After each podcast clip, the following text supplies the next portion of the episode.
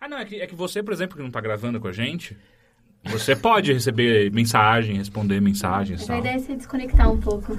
Ah, isso é ótimo, né? Desconectar. No... Se você quiser, desliga o Wi-Fi de casa também, gente. Aí não tem mais problema. A gente podia desligar a energia. É, tem uma é bomba de aqui, né? É tudo pilha. É tudo então... pilha. Pilha não. O EMP, tipo aquela bomba de eletromagnético. Ferra também, Ferra, é pilha também, né? Aí não, ferraria o gravador, na real, né? Ah, sim, porque ele, ele fode o sistema Qualquer ele- eletrônico. sistema, né? Então- Olha só, você vê cada coisa que o homem inventa, né? Mas, tipo, Eu achava que era do Metal Gear só essas coisas. pulso eletromagnético? É. Não. Nossa, Henrique. Tem no Matrix também. Tem? Não, existe Sim. de verdade. Tipo, e... Eu acho que o Metal Gear que inventou e eles, eles levaram pro mundo sabia que o depois. sol, o sol Só solta tá foi no Metal. Gear também. Não. Sabia que uma bomba atômica solta um pulso eletromagnético, mas você tem problemas maiores quando soltar uma bomba atômica em você. Tipo o mais quê? aí. Tipo... A bomba atômica. Ah, sim, é Ela verdade. solta é um pulso verdade. eletromagnético. Ela solta antes sai. Então, teoricamente, tudo para de funcionar, mas tudo depois é destruído pela bomba atômica em si. Então Para de não é funcionar duas vezes, né? É. É. Tipo, ai meu rádio. Ah. Menos com menos dá mais, então no- na verdade tá tudo funcionando muito bem. Não é exatamente. Então, Não, na verdade, a bomba atômica é um elemento da vida. Exato. A destruição que causa a vida.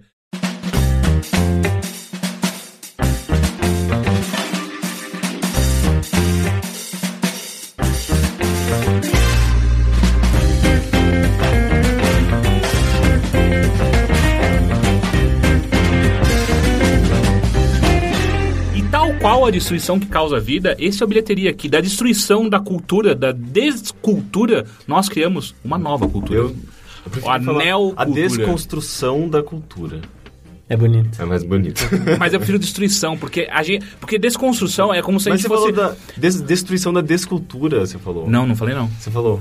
Mas a, des, a desconstrução... Isso tudo parece um poema do Haroldo de Campos, tudo concretista. Não, é porque a descon- desconstrução é, quer dizer que a gente sabe que a gente está desconstruindo. A gente tá- a gente tá- Desconstrução, desconstruindo, despoesia, não é? Tudo É, você não tá sim, vendo, sim, né? sim. Inclusive, se você fizer o formatinho ainda. É, né? ele, ele que escreveu. Coca-Cola, Coca-Cola, coloca, É, coloca. assim. É demais. isso. É, eu, eu não gosto muito dele. Você gosta dele? Ah, o, o despoesia eu gosto, acho que é esse que chama o Eu, livro. eu só conheço um, um, um, uma, uma, uma- um ramo da po- poesia brasileira que é o. Esqueci o nome dele agora. O Augusto dos Anjos. É um acho- É um pouco anterior, pouquinho. Nossa. É, então, pouquinho, assim. o Augusto dos É Anjos. praticamente medieval. É, então, exato. Também, também aí já é... É, é, o Augusto dos Anjos é o Merlin Manson brasileiro. Por quê? Porque ele só fala de morte. Ah, ele, ele é o primeiro metaleiro brasileiro. É verdade, é verdade. Ele, inclusive, ele tomava vinho barato no, no, no cemitério pra, pra escrever as E poesias. fumava dele. osso. Então, é, é, é. Mas enfim, esse é a bilheteria, o nosso podcast de cultura do Overloader. Nós não somos especialistas. Eu Eu, não sei, eu não sei o nosso convidado, que daqui a pouco eu vou apresentar, mas nós três, eu, Caio Teixeira, Eu, Heitor de Paula. Eu, Henrique Sampaio. e agora, Eu, Gabriel Caro Preso. Gabriel Caro Preso. Inclusive, Ó, seu sobrenome é mó legal. É, É, eu gosto muito. é? Peraí, gosto- fala de novo. É Caro Preso. Caro preso? Caro Preso. Como se escrevesse uma carta pra alguém que tá na cadeia. Caro.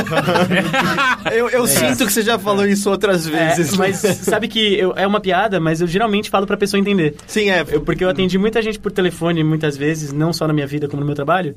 E aí as pessoas não entendem o sobrenome, às vezes tá no e-mail e tal, e eu falo, caro por que você não preso. fala assim, é tipo carro preso, sem um R?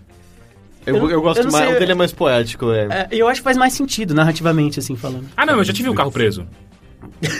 É sério. Mas eu acho que você desconstruir a palavra. Que é o que a gente tava fazendo agora há pouco. Agora há pouco, vocês lembram? É tudo um grande segue o tempo inteiro. E agora tem o Bernardo Latino, que é um segue maior ainda desse podcast. Sim, ele é frequente. Voltamos, voltamos da, da minha desconstrução sobre o latido do Bernardo. Enfim, Caro preso. caro preso, É meu nome. é, me fala o seguinte, o que, que você é, o que você faz na sua vida? Quem é você? Conte, o, caro preso por caro preso. Caro preso por caro preso. Eu sou um rapaz Aham. jovial. Ah, ok, ok. Você gosta de passeios longos no entardecer pela praia. Exatamente. Gosto de cachorros. Turn-ons, turn-offs. Eu sou atualmente analista de marketing na Galápagos Jogos. A gente já falou dela às vezes. Sim, sim, Aqui? já falamos algumas vezes aqui. E eu gosto muito do meu trabalho. Hoje eu estou, na verdade, como gestor de conteúdo. E eu trabalho com todo o conteúdo do site, tá? Uma coisa que eu gosto muito de fazer. Então, se alguém lê algum conteúdo que a, que a Galápagos produz, é você que fez. Se tá escrito Galápagos Jogos, foi o que fiz. então, tá se quiserem xingar nome- alguém, Sim, é comigo. eles É começam dizendo caro preso. Exato, É. exato. É, é comigo que xinga. Mas acho que só, vai, caso alguém não tenha ouvido episódios passados só pra saber, a Galápagos Jogos é que distribui um monte de jogos de tabuleiro, né, aqui Exato. no Brasil. A gente chegou a falar do King of Tokyo aqui, Sim, ele, o King of Tokyo também esteve no nosso mini boteco. no nosso mini boteco. Ah, falamos dele. Quais são os, os- Quais? os jogos Ai. mais populares, assim? Mais populares, a gente tem o Zombicide, que é, Zombicide é bem Zombicide é mó legal. Zombicide ele foi financiado via Kickstarter, não foi foi? financiado via Kickstarter pela Comini or Not, que é uma empresa norte-americana. Zombicide é, é tipo um Hero Quest de zumbi, pelo menos foi a sensação que eu tive Faz sentido, joguei. faz sentido. É que depois que, quando você entra de cabeça nesse universo do jogo de tabuleiro moderno, o Hero Quest, ele, ele tem muitas mecânicas que são muito eh, anteriores, assim. O, o Zombicide é um pouco bem mais moderno, assim. Ele tem mais... Ele é mais dinâmico do que o Hero Quest. É que esse foi, acho que, o salto que eu fiz. É, Eu- não, o não, último faz que eu tinha sentido. jogado era Hero Quest. Falei, Faz todo sentido. Né, tipo, Hero Quest, mas. E tal qual É que Hero Quest, eu nunca terminei Zombicide também. É que são jogos baseados em, em, em um cenário, é tipo... É, você tem um cenário que você, é, é quadriculado, então, e você tem miniaturas, que no Hero Quest tinha também. Teve uma Tem- versão que não teve. Isso tem um É, então a versão que eu tenho é papelãozinho, Papelãozinho. só. Que eu acho que foi que saiu no Brasil, É, não é? acho que sim. Isso, tem- isso acaba sendo meio que um, um- um gênero de board game, né? Sim, é, é, se chamam de Dungeon Crawler. Algum, o Hero Quest é um Dungeon Crawler. O Zombicide é um cooperativo action-based. Não, qualquer não quando eu tô jogando. Tipo, falou, galera, eu tô salvo aqui. ele é action-based, turn-based, qualquer coisa. Mas o, ele, a ideia é, é parecida. Você tem uma horda de monstros, no caso do Zombicide são zumbis. E você tem personagens diferentes, que têm habilidades diferentes, e aí você vai se movimentando pelo tabuleiro. O interessante do Zombicide é que ele pega muita influência da cultura pop, assim, muita. Todos os personagens, por exemplo, são baseados em elementos da cultura pop. Então tem um personagem que é baseado no Dirty Harry, o nome dele não é Dirty Harry, mas é Dirty Harry. É, Tenho quase tem certeza que eu usei uma que parecia uma cheerleader com uma, com uma motosserra. Uma motosserra É. e patins. É isso, O que exatamente. é mais legal do que isso. Nossa, mas é... É, perigoso. inspirado- é eu digo que é perigoso pra caralho. Do, do Lollipop Chainsaw? É. Então, É que eu acho que a, a Juliet já também tá seguindo um arquétipo usado concordo. nesse... ne- ne- Eu digo que é um estereótipo. É, não é nem... É, sim, Nem sim. um arquétipo. Eu acho que é mais um arquétipo, porque você tem a coisa da, da cheerleader que, tipo, ela tem a imagem, vamos dizer, da inocência, que ela tá com a roupinha, é, sei lá, curta, usando patins, mas ela usando uma motosserra, um machado, algo pesado. E, não, mas é que você vê isso em filme trash com certa frequência. Não acho que é estereótipo, porque eles estão subvertendo o estereótipo. Ah, eu acho que é a mesma coisa. Mas enfim. é, eu acho que é, existe o arquétipo da mocinha, né, da, da menina boazinha e tal. Esse é o arquétipo. O estereótipo da cheerleader de patins. Aí, não necessariamente o patins faz parte, mas da cheerleader dentro do filme de zumbi, enfim. Mas independente dessas terminologias, desconstruindo a terminologia, é, o Zombicide é o mais popular. A gente tem um outro jogo que chama Munchkin, que Hum, faz paródia de, de RPG tradicional, papel e, e- e lápis. É bem divertido, antes. É bem divertido, tem piadinhas muito legais. Se você já jogou RPG de papel e lápis, você vai gostar muito do jogo. Se você nunca jogou, você também vai gostar muito do jogo, porque ele é, ele é muito dinâmico e tal. E é um jogo bem, bem interessante e, a gente, ele já foi publicado, já tinha sido publicado no Brasil pela Devir, uma, que é uma outra Ah, é editora verdade. que publica jogos de tabuleiro também, RPGs, bem famosa por isso, por quadrinhos também. E aí agora a gente pegou a licença em 2012, se eu não me engano, já tem até seis expansões e... e É engraçado, você falou agora. Eu nunca identifiquei a Devir como como uma publicadora de jogos. Ela sempre, pra mim, sempre foi muito ah, ah, pacotes de expansão... Pacote não, né? Os livros de expansão de, Acho que o livro de do RPG... GURPS é da é, Devir. Mas eu acho que E eu tenho dados. Dragon Quest, a Devir, que... Era Dragon Quest que chamava? Era First Quest. Não, não, era Dragon alguma coisa que o eu quê? tenho. Dragon Peraí. Quest? Eu tenho de tabuleiro, é Dragon alguma coisa. Não é Dragon Quest?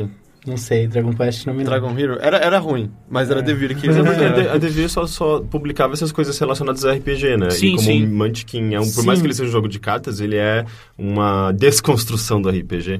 Sério que esse é o tema do É, podcast? É, É. não sei. E- Hum, então fazia sentido pra ele. Uma pergunta, não sei se você pode falar, mas vocês, não- vocês não lançaram o Munchkin do Adventure Time, né, aqui Não, no Brasil? não. Ah, tem? Tem, uma tem. expansão do É, não, é, um, é separado, é um... E vocês pretendem? Ó, te- lá dentro tem uma discussão é, da gente trazer ou não. É, não. Não é tão fácil quanto parece. Porque Adventure Time é de outra Tem empresa. duas licenças, é. Então, na verdade, o Munchkin é da Steve Jackson Games, e a gente tem o Adventure Time, que é do Cartoon Network. A gente tem uma terceira empresa que licenciou o Adventure Time e o Munchkin para fazer esse terceiro Ah, produto. mano. que eu não me lembro o nome nesse momento, que é uma empresa que só faz isso. Licencia, sei lá, vai ter tem o Heroes of the Storm. Ele vai lá e pega, o, faz o bang, que é um jogo que foi publicado pela Grow aqui no Bang é Brasil. bem legal. É bem legal. E eles fizeram Bang Heroes of the Storm. Ah, é? Eles fazem Nossa. o Bang Nossa, é tipo um Walking filme pornô, Dead. né? Banging. Gente, mas Bang Bang é, uma- the é um, é um jogo de Velho Oeste. Como É. que eles transformaram Heroes of the Ah, Storm? eles, no- eles mudam a, me- a temática somente. É, assim, bola o de jogo, fogo o em jogo vez de perma- bang. Exato. O jogo permanece o mesmo. Inclusive, as regras são bem parecidas. Em assim. vez de índios atacando todo mundo, Exato. minions atacando todo mundo. Exato. Esse, esse, particularmente, é um exemplo que é, uma- o jogo em si não é tão bom, porque eles realmente só mudaram a temática. Não mudaram mais nada do jogo. O manual ficou quase idêntico. Você usa a palavra bang ainda dentro do... do- É o que bizarro. Só que o né? Munchkin Adventure Time não, eles trabalharam junto, a Steve Jackson em conjunto com o Cartoon Network para fazer as referências e as piadas pro, pro universo que, que são bem legais, assim, é, é bem maneiro.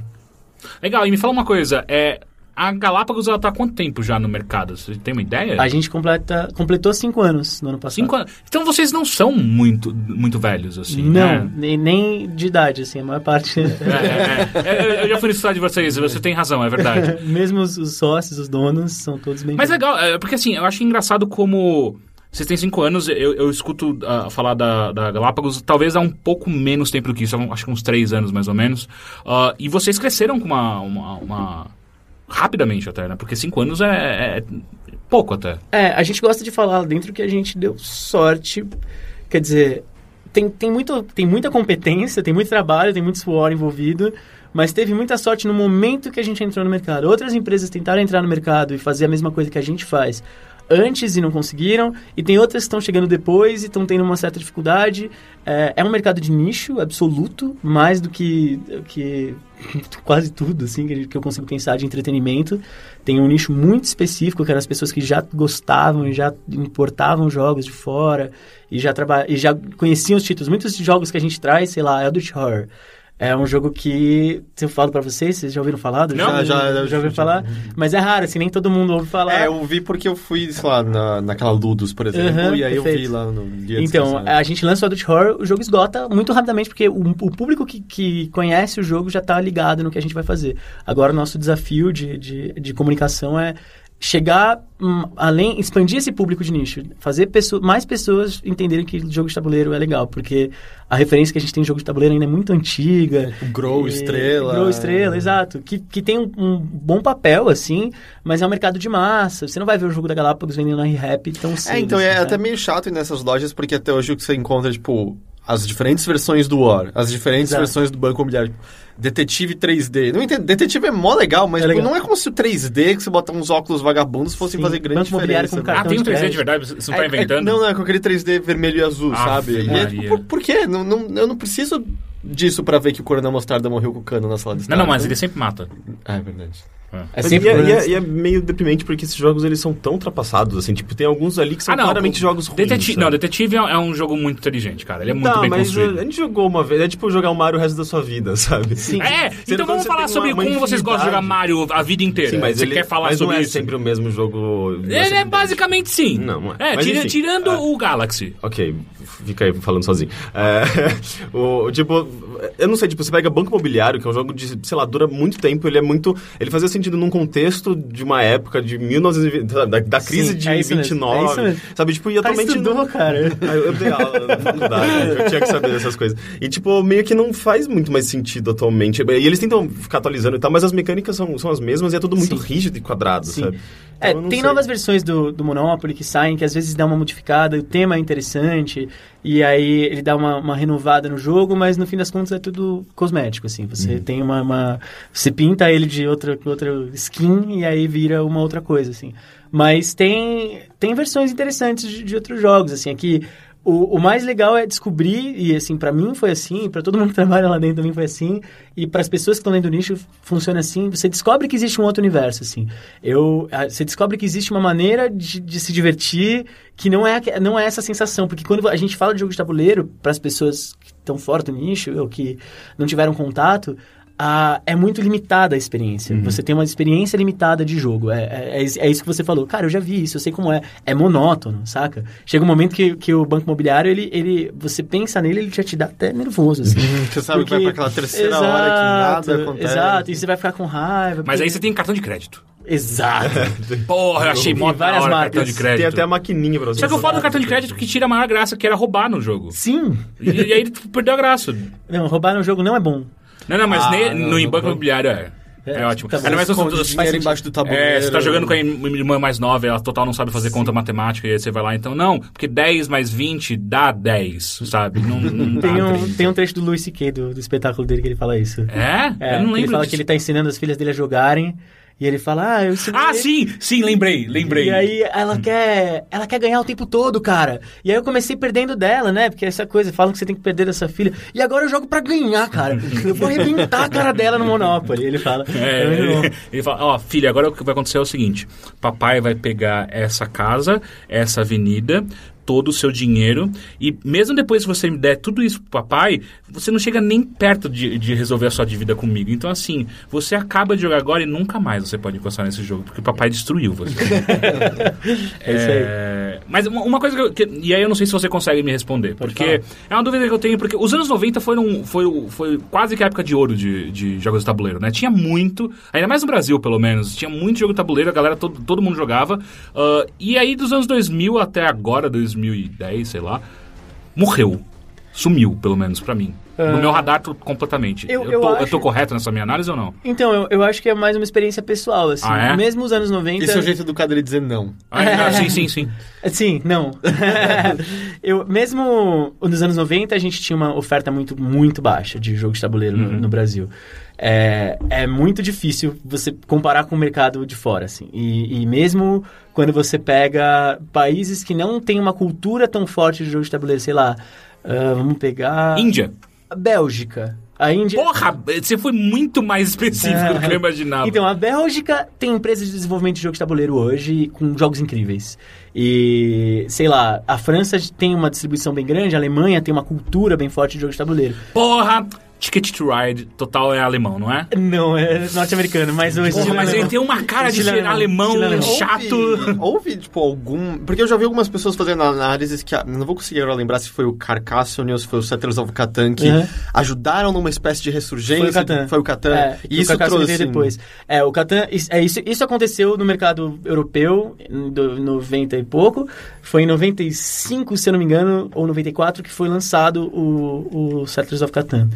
E ele foi um sucesso absoluto, assim, de, de venda, de crítica. Ele ganhou o prêmio maior do, do, do ramo, que é o Spiel des Jahres, que é um prêmio alemão que eles dão todo ano pro melhor jogo. Que geralmente eles procuram jogos que não são tão complexos, são jogos mais familiares, que você consegue jogar com uma variedade, uma gama maior de Na idades. Alemanha, eu podia jurar que a Alemanha ia ser o exato oposto. Alemanha Jogos é- mais difíceis que você não dá risada nunca. É, uma, uma coisa que a, gente, que a gente sempre pensa, eu não sei se está correto, mas assim, é frio, né? Lá na Alemanha. Muito frio. As Ah, e pessoas fica em casa. Muito tempo em casa. Faz sentido. E- Tanto é que os, um dos melhores, os melhores jogos de tabuleiro geralmente são os, os alemães. Né? Isso. É, então, é, eles criaram. Tem o gênero que é, que é chamado de Eurogame.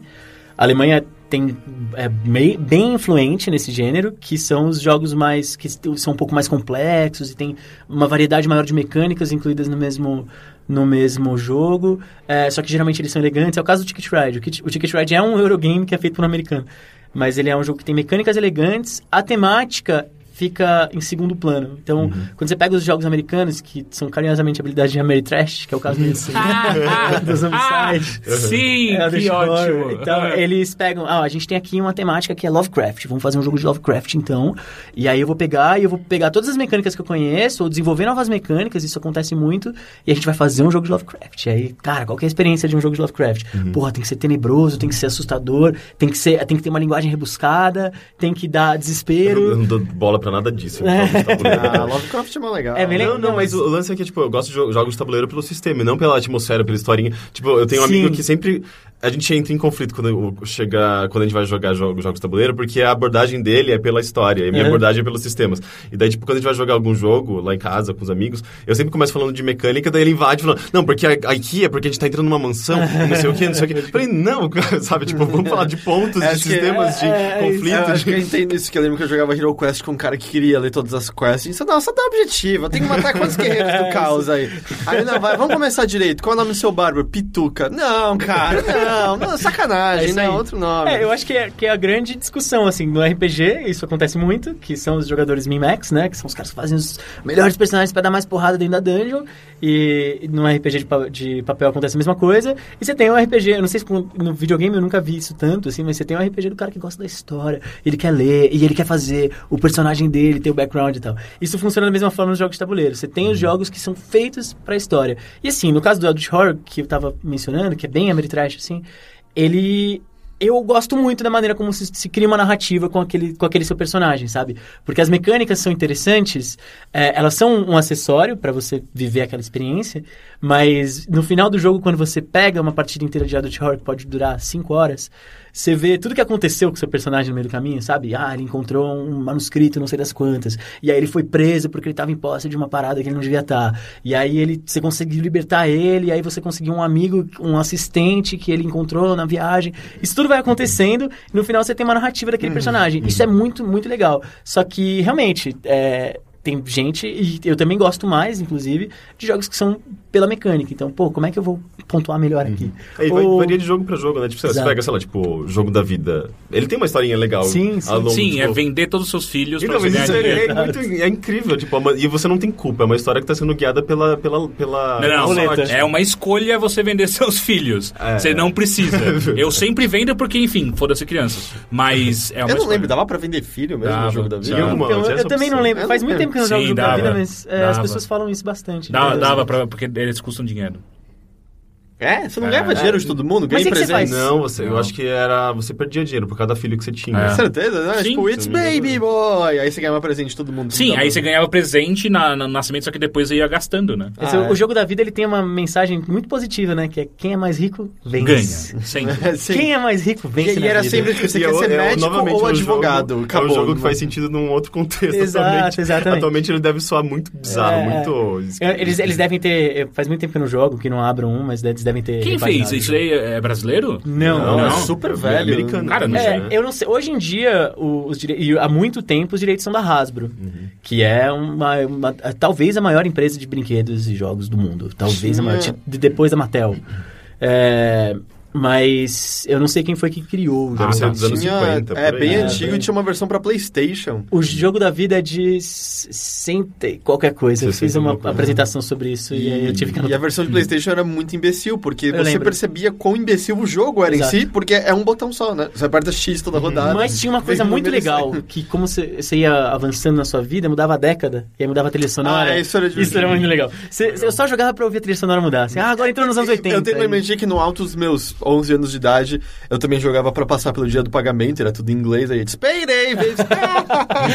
Não, e, é, e é, tipo é um jogo que faz muito sentido pra, pra, pra geração dos nossos pais. Pra nossa geração, aquilo já não. Se a gente, se a gente for, for pegar o jogo antigo que a gente jogava quando era criança, a narrativa de vida adulta que existe ali não tem nada a ver com a Mas nossa eu vida acho que faz adulta. mais sentido até pro, sei lá, geração dos nossos pais ou dos nossos avós, se eles morassem nos Estados Unidos, porque é o American Dream, o Total, tabuleiro. é assim. isso aí, verdade. é isso aí.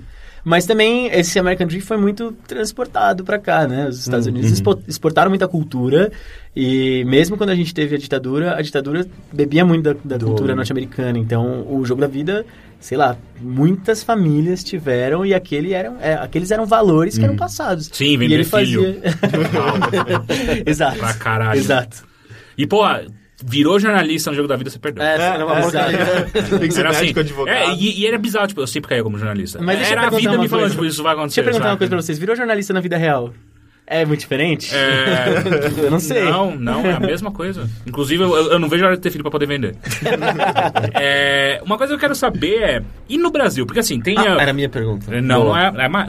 não é mais. É, porque você acabou de falar do, do, do gênero europeu ou até mesmo o Ameritrash. Perfeito. No Brasil tem algum tipo de produção de A jogos gente de tem pelo tabuleiro? menos um apelido carinhoso falando mal da gente. É, tipo. Ali por trás. Ah, assim. os jogos de tabuleiro Brasil-. Ah, Ameritrash? Não, não, não. Brasilixo, Não, alguma ainda coisa não. assim, não. BRUE.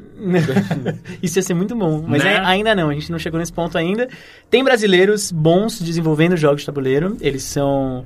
Mas geralmente o que acontece é que o cara faz o jogo aqui, cria e ele manda pra fora, pra avaliação. Então, tem alguns nomes, ah, tem o Sérgio Halaban, que, é, que já trabalhou com a gente, ele, a gente fez o Robin Hood juntos, junto com a Galápagos, e aí o Robin Hood saiu agora pra fora, tá sendo publicado uh, lá fora com o nome de Sheriff of Nottingham. E aí eles mudaram. Oh, eles mudaram pro vilão o nome do jogo? É, então, porque na verdade era, era mais sobre o xerife do que sobre o Robin Hood. O Robin Hood fazia umas aparições, assim, no jogo. É um jogo de blefe, que você tem que contrabandear coisas pra dentro da cidade, e o xerife fica lá tentando ver, é, fazer a vistoria da, das coisas que você tá levando pra dentro da cidade. E aí, o jogo era assim, originalmente... Podia chamar Receita Federal também, esse jogo. Então, né? e aí, caraca, que da hora. ele foi lançado pela primeira vez com essa premissa. Ele chamava o Jogo da Fronteira. Ah, da hora! E, você e aí tinha você podia contrabandear, humanos também? com- não, humanos não. Ah. Você contrabandeava bens, eu nem sei quais eram, mas você tinha umas maletinhas, assim, que pareciam uma- maletinhas de metal, pequenininhas, é, que era onde você colocava as coisas que você ia con- Ah, mas você tinha que contrabandear colocar com, uma pecinha, alguma É, coisa? é, são umas Ah, cartinhas, legal. assim, você colocava dentro da... é, Até hoje é assim, são saquinhos, você coloca dentro da- do saquinho as cartas e você fala assim, ó, aqui são cinco maçãs. E aí, se o cara acreditar que você fala, tem cinco maçãs, você fala, tá bom, ele aceita e você não, e não faz nada. Se ele não acreditar, ele abre e tenta fazer a vistoria. Se tiver algum item contrabandeado lá, sei lá, um queijo caro, no caso do Sheriff of Nottingham, no caso do jogo da fronteira devia ser um iPad. e aí, ele e aí ele te pega e tal, você tem que pagar por aquilo que está tá contrabandeado. Ele foi lançado assim, aí óbvio, ele foi proibido. Ele virou um item de coleção. Sério? Ele foi Sim, proibido? Sim, sim. Ridículo. cara. E aí ele foi Mas proibido no Brasil? então, eu, eu nunca entendi essa história direito e nunca me contaram, cara. Eu não sei, acho que as pessoas têm vergonha dessa história. é, mas. Pegou muito mal, né? Porra. Que, que bizarro. É, porque- mas aí- Vai a pegar gente- mal pra Receita Federal, É, cara. É, aí a gente pegou e retematizou pro Robin Hood, e aí tudo bem. E aí, porque, sei lá, é uma história medieval, acho que não, não tem problema contrabandear coisa. É, é, é o Brasil de novo vivendo a ditadura, sabe? Não percebe as minúcias da letra da, da, da, da MPB falando de todo o problema da ditadura. Exato, Só- é que só, só, só parece que, que é um cálice, sabe? É um cálice que é pra hum, afastar Mas dele. que insano proibirem É. por conta da né? É, enfim, é, é, é a vida, é o Brasil. E aí, mas eu não sei se ele foi proibido aqui, eu sei que ele não, não teve muitas cópias, saiu uma tiragem só, e aí foi pra fora, e o jogo é bom, ele é bem bom. E aí a galera começou a achar ele, tipo, alucinante, os caras que fazem review de jogo e tal, começaram a falar desse jogo, o jogo da fronteira, o jogo da fronteira. E aí a gente pegou, falamos com, com o Halaban, ele já queria lançar de novo, a gente re- retematizou pro Robin Hood. E aí o jogo continua sendo muito bom, e aí uh, uma empresa gringa agora pegou, mas o Halaban agora tá trabalhando com, com nomes de fora, já lançando jogos por outras editoras europeias e tal. E a gente tá começando a querer construir essa, essa cultura que a gente tá lançando um jogo agora em julho que chama War Zoo, que é totalmente nacional, ilustrado aqui, e, e- porque muitas vezes a gente tem jogo que o cara desenvolve aqui e é ilustrado por um gringo, sabe? Mas esse não, ele é ilustrado aqui, a, a diagramação é toda nossa, o, o, o design é, é brasileiro, tudo brasileiro, e, o, e a gente está lançando ele agora em julho. A gente tem desenvolvimento interno na, na casa, que, que um dos sócios gosta de, de criar e tal. A gente já lançou algumas coisas dele no passado, e agora a gente está trabalhando num protótipo bem interessante, que é um jogo de... Você tem uma banda de rock, que você tem que Da fazer hora. os shows E imagino tal. que vocês mesmos fazem o, o O playtest. O playtest. Exato, Tipo, é. essa regra tá meio esquisita, vocês que é o mesmos problema mais, sentindo. mais sério de um jogo, assim. Quando você tem uma ideia para um jogo de tabuleiro, é, você vai lá e pensa, ah, eu quero fazer um jogo então que eu tenho uma banda de rock. Aí você vai lá, começa a pensar nas mecânicas, tal, o que, que essa banda de rock vai fazer e tal, pensa na, na, na jogabilidade. E aí você põe... A primeira coisa que você faz, cara, depois de uma semana que você tá pensando é botar o jogo na mesa. Porque aí você já vai entendendo. Esse jogo já deve ter mais de 300 playtests, assim. Talvez até mais do que isso. A gente tá com Caralho. dois anos testando. É, é tipo aquele tipo de, de design iterativo, né? Tipo, você testa, Exato. desenvolve, testa, desenvolve, Exato, fica, vai, é um ciclo. E assim você vai conseguindo meio que tornar aquelas mecânicas mais precisas, mais de acordo com o que você espera que, que ele seja, enquanto com, Sim. o sistema. Até porque jogo de tabuleiro não tem como lançar patch depois, facilmente, né? É, Pra- tem, as expansões, né? E, e tem as erratas. No, O patch é uma errata que, que sai. Ah, sai errata? Nunca vi. Sai muita errata, de, principalmente de card game. Ah. É, porque esses modelos mais, mais extensos de card game, né? Magic, Pokémon e tal. A gente trabalha com alguns, a gente tem o do Guerra dos Tronos. Não, é só esse. De, de, de- de- ah, não, a gente tem o do Senhor dos Anéis, lembrei. É, que tem muita expansão e tal, é um jogo vivo, eles chamam de Living Card Game, essa, esse método, esse, esse modelo. E aí, às vezes sai uma carta que quebra uma outra carta de uma coleção passada. Então, ela faz um combo muito, muito maluco e tal. Aí, você tem algumas opções. Você restringe aquela carta, ela fica, vira uma carta restrita, você só pode ter uma no, no, no seu baralho, enfim. É, às vezes ela fica banida, não pode ser jogada competitivamente, e às vezes ela pode ser. tem uma errata. Ó, essa carta estava quebrada, a gente fez aqui uma errata. Nas próximas edições daquela Come- carta. Pega uma caneta ah, e raspa. Você aumenta É. o valor Nas pra pra- caramba da carta Exato. de quentinha. né? É, também. Mas é engraçado que é exatamente o que acontece com, sei lá, MMO, é, MOBAs, né? Sim. Que são, tipo, jogos que são permanentes e como eles vão sempre incrementando, sempre eles descobrem alguma coisa que interfere em alguma coisa que já estava sendo feita. E eles precisam fa- fazer esses ajustes, É que no caso né? de MOBA, eles ainda eles meio que quebram de propósito, às vezes. Por exemplo, um, um personagem novo, eles colocam ele mais forte pro- propositalmente para as pessoas comprarem esse personagem assim que ele é lançado. E depois eles vão diminuindo para deixar num ponto no qual todo mundo consegue jogar com ele. Mas sempre que um personagem novo sai, na, sei lá, na semana ou nas duas primeiras semanas de lançamento dele, ele é completamente roubado, todo Gente, quebrado. Mas isso é muito, muito injusto, né? É, mas todo mundo Do- sabe. Em Dota, todos os personagens são de graça. Sim, sim, sim. Eu tô falando de LoL, eu tô falando de LoL. Ah, no Heroes eu, eu não vi ainda, mas uh, o LoL acontece isso. E, e, assim, as pessoas sabem. Então, quando é, um personagem é lançado, as pessoas já sabem que aquele personagem tá quebrado, provavelmente. Ele tá completamente roubado e ele vai ser nerfado, que eles chamam, assim que possível. É, é quase que meio que tipo um abuso da possibilidade deles de modificarem o Sim, jogo sim, constantemente, sim. né? É, e eles têm pets a cada 15 dias, então eles vão fazer isso. O- Uma dúvida do tipo, sou um desenvolvedor indie de jogos de tabuleiro, eu tive uma ideia, eu testei já um pouco, eu tenho um protótipo. Qual é o caminho que uma pessoa dessa segue? Tipo, é, é, tipo, quantas empresas tem pra ela fazer o pitch? Eu vi que tem, tipo, pelo menos tá dando pra ver cada vez mais empresas indo pra Kickstarter ou Catarse, que seja, mas qual é o caminho tradicional pra alguém transformar em realidade um jogo de tabuleiro? É meio como um livro que você precisa de alguém pra editar e publicar? e- Inclusive, eu vi, eu vi um, um brasileiro que fez um catarse muito foda de um jogo espacial, eu acho. Sim, sim. Nossa, incrível. É, Acho que a gente conversou sobre isso até. Comentamos. É, Ele é. Esqueci o nome, a batalha. Ah, não lembro. Esse cara já tinha feito um catarse de um jogo chamado Masmorra de Dados, um dice game bem. Vocês que gostaram de King of Tokyo, vocês vão gostar desse Masmorra de Dados. E aí foi um sucesso. Ele fez uma campanha muito bem feita, muito bem, muito bem elaborada, a campanha em si. O jogo é muito bom. E, e bem divertido, assim. E ele tem vários modos de jogo para agradar muitas idades diferentes. Você pode deixar mais complexo, menos complexo, enfim. E aí agora, depois que o cara conseguiu uma credibilidade, ele fez essa segunda campanha de um jogo que era mais caro. E eu tô recebendo aqui uma mensagem. É, é o primeiro episódio que nós temos público. E o público, além de tudo, é, passa cheats pro, pro tô nosso recebendo convidado. aqui uma, uma- Tô psicografando aqui. A gente pode virar o microfone Recebendo pra ela também, qualquer coisa. Você pode falar o recado no ar. Qual que, é o, qual que é o nome do jogo, Júlio? Eu acho que é Caçadores da Galáxia. Caçadores da Galáxia. Olha só. É o jogo é, que é, eles- Dá pra falar que é o nosso eh, diretor, ou então simplesmente O um ponto. espírito. É, um espírito ah, da Pombagira que O baixou. Caçadores da Galáxia, então, ele fez um segundo, que, um segundo catarse que, que aí o jogo era mais caro, mais elaborado, ele demorou mais tempo pra fazer. Também tá fazendo muito bem, assim. Mas é, a pergunta que você fez sobre, ah, o que, que eu faço quando eu tenho um jogo? No Brasil, é Vai pra foda, fora. cara. Tá. É isso, leva É pros Estados. Unidos. Porque assim, tem ah, editoras, e aí você tem hoje atuando no Brasil, trazendo coisa brasileira. A, a Galápagos não, faz, não, não fazia isso, ficou um tempão sem publicar jogo nacional até agora, que a gente vai lançar o Warzoo. E a gente. E aí tem algumas editoras, tem a Fanbox. Que era. Começou como uma- um lugar onde você alugava jogos de tabuleiro aqui na Vergueiro. Na Vergueiro, já fui lá Isso, também. E agora eles estão fechando lá, vai mudar esse espaço físico e tal. Eles estão construindo uma editora. Eles estão trazendo muito é, jogos menores, assim, mais simples, party game, brasileiros, assim. Isso eu acho uma iniciativa bem, bem interessante. Uhum. Só que é muito difícil. A gente recebe muita proposta de jogo, assim, ah, tal, eu tenho um jogo aqui. E às vezes os jogos são bons, mas é um esforço muito grande. O mercado, a gente inclusive fala que o mercado de livros é nosso mercado irmão. Funciona igualzinho o mercado de livros, assim. A Galápagos é uma editora. A gente, quando você pega um, um original de um livro, você passa por um, por um bom processo editorial. A gente está vendo isso agora com o Azul, por exemplo. É, você passa por um bom processo editorial, você vai refinando aquele livro até ele ficar pronto, e aí você passa pela diagramação dele, e aí você tem todo o processo de divulgação, né? O plano de mídia que você vai fazer daquele, daquele, jogo, daquele livro, no caso. É, o jogo é igualzinho. É, Você tem todo um processo que a gente vai fazer vários playtests. O Azul a gente pegou e já estava finalizado, né? Já tinha é, feito muito playtest dele, já estava já tava quase zerado, assim. A gente está trabalhando muito para escrever o manual, deixar ele mais redondinho e tal. E, só que é um, é um processo bem difícil e nesse momento a gente, a Galápagos não tem braço para isso, assim, para fazer esse processo.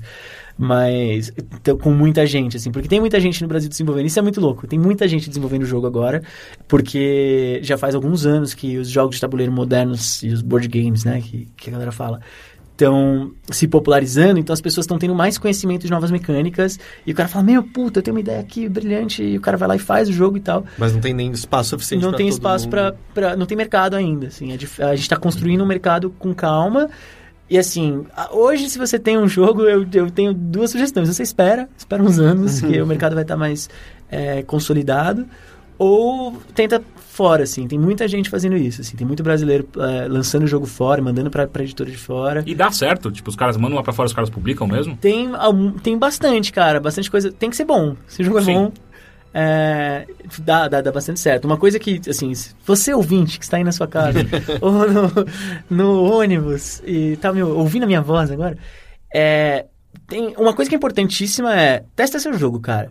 Testa mesmo. Você não, não entrega um jogo que tá pela metade pro, pro cara, pra editora, porque você vai perder o tempo da editora, você vai perder o seu próprio tempo. Vai queimar o tiro, e né? vai- exatamente, e vai, vai gastar as fichas à toa.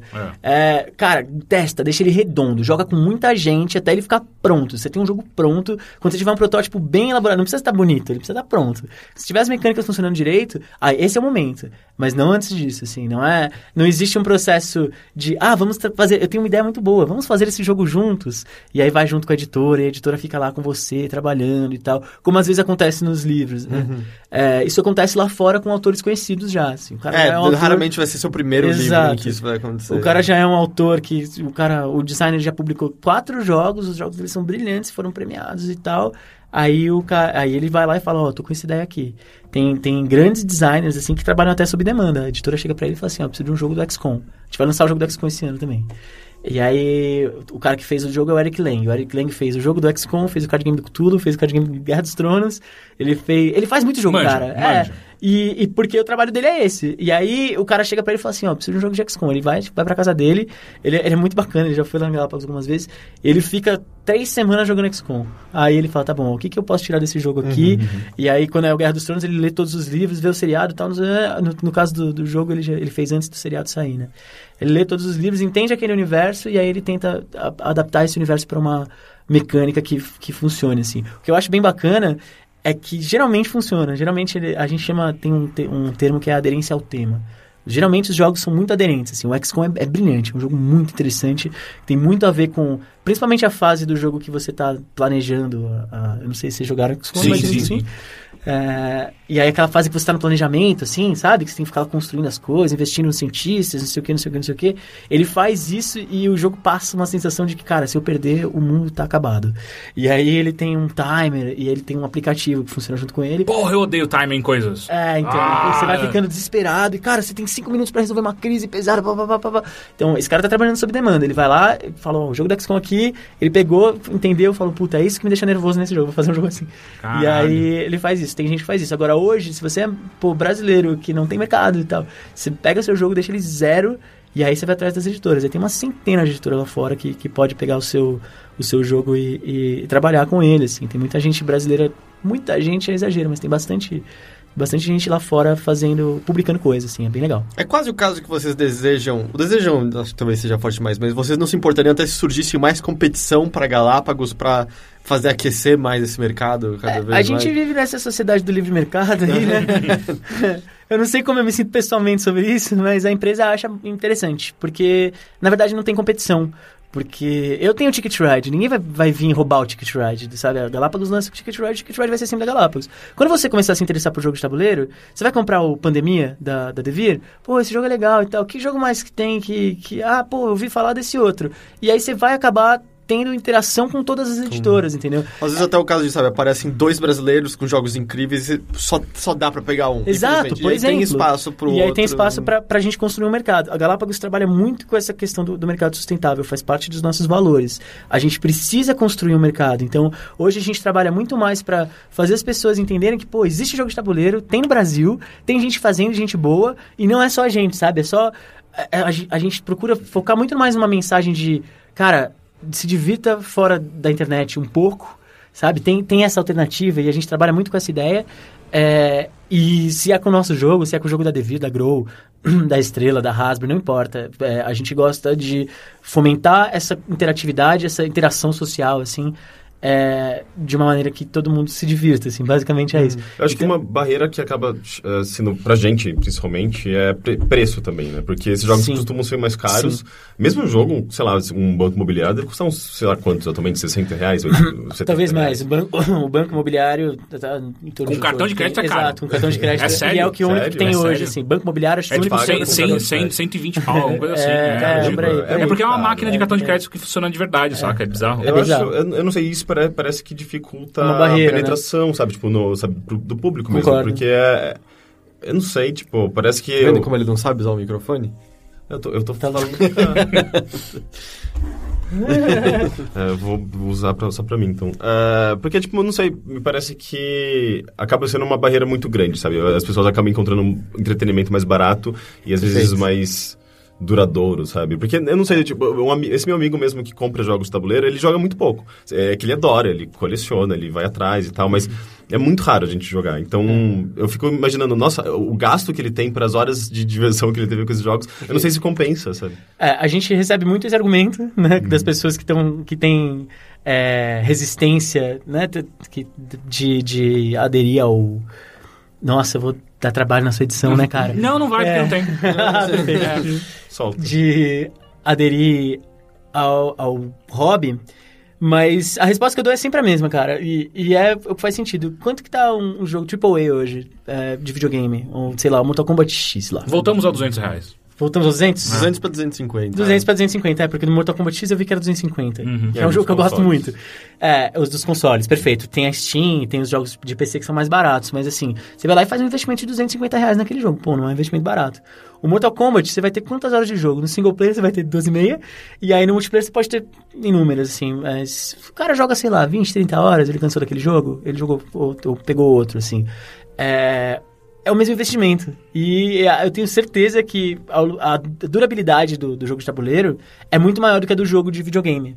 Porque o cara compra hoje o, o, sei lá, o Ticket Ride, ele vai continuar jogando Ticket Ride daqui a 20 anos. Em algum momento ele vai abrir o jogo e vai E jogar. é sempre divertido, né? E é sempre divertido. Enquanto o Mortal Kombat X, daqui a 5, 6, 7 anos, sai o Mortal Kombat 11. Ou não, mas muda o console, muda... A geração muda, o cara tá em outro jogo, assim.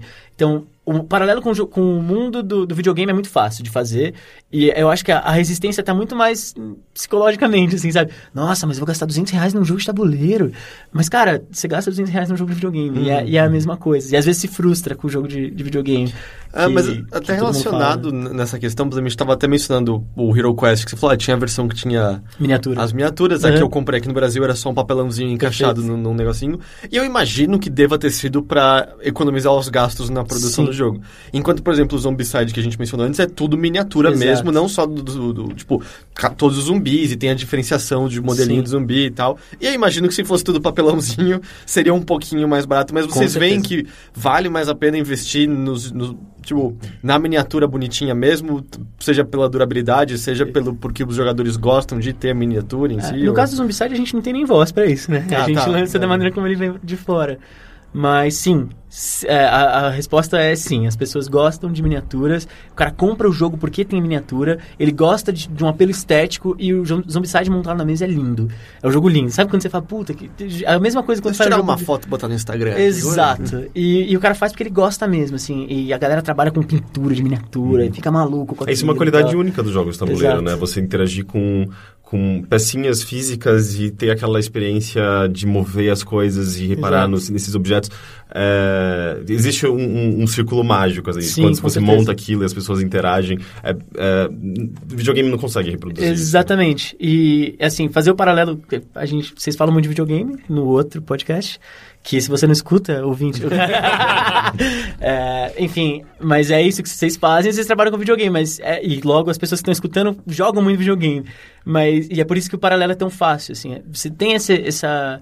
É muito fácil adotar o videogame, cara. É muito fácil. Eu, eu gosto muito de videogame, enfim. Ele, ele anda sozinho, né? Tipo, Exato, ele exato. joga pra você as, coisas, você não tem que mover tudo. E, cara, saiu um console novo, porra, eu quero esse console aí, eu vou gastar 4 mil reais nele. Eu não vou fazer isso porque eu não tenho, mas é, enfim, é fácil de fazer, saca? Você consegue encontrar o jogo e tal, e, e a indústria tá ficando maior, e, pô, é gigante.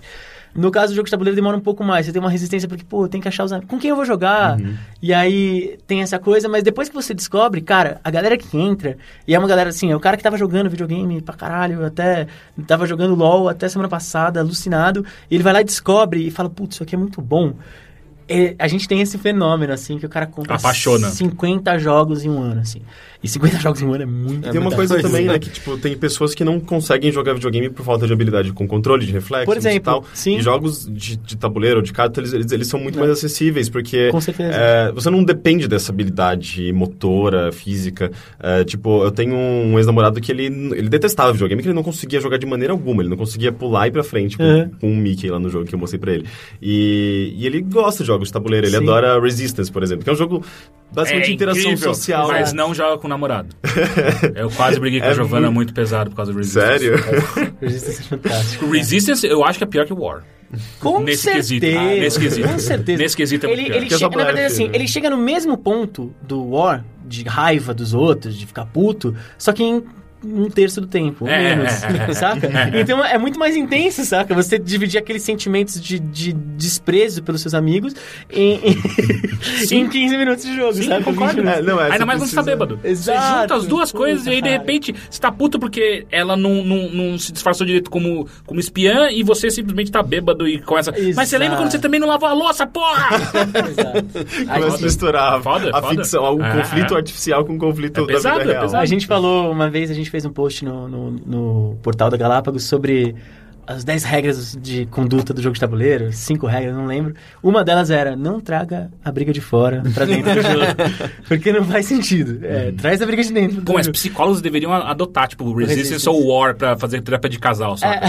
Tipo, ó, agora vocês vão brigar aqui dentro do War. vai. Então, é legal você falar isso. No começo, a Galápagos começou aplicando o jogo de tabuleiro em dinâmica de grupo de RK, cara. Ah, é mesmo? Tem- o jogo de tabuleiro tem muito é, esse apelo educativo e, e de você compreender nuances é, de, de personalidade, psicologia, assim. Tem muitos jogos que são feitos pra isso, inclusive.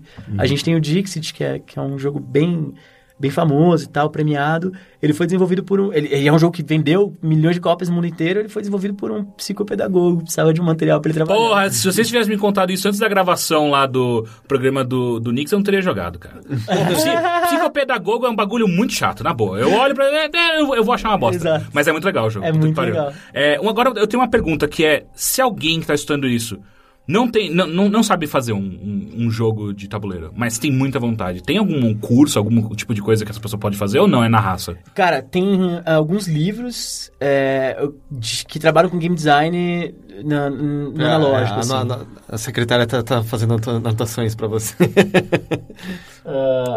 É, vamos esperar aqui. é, eu tô, tô recebendo uma mensagem divina. Tem alguns cursos. Tem, tem.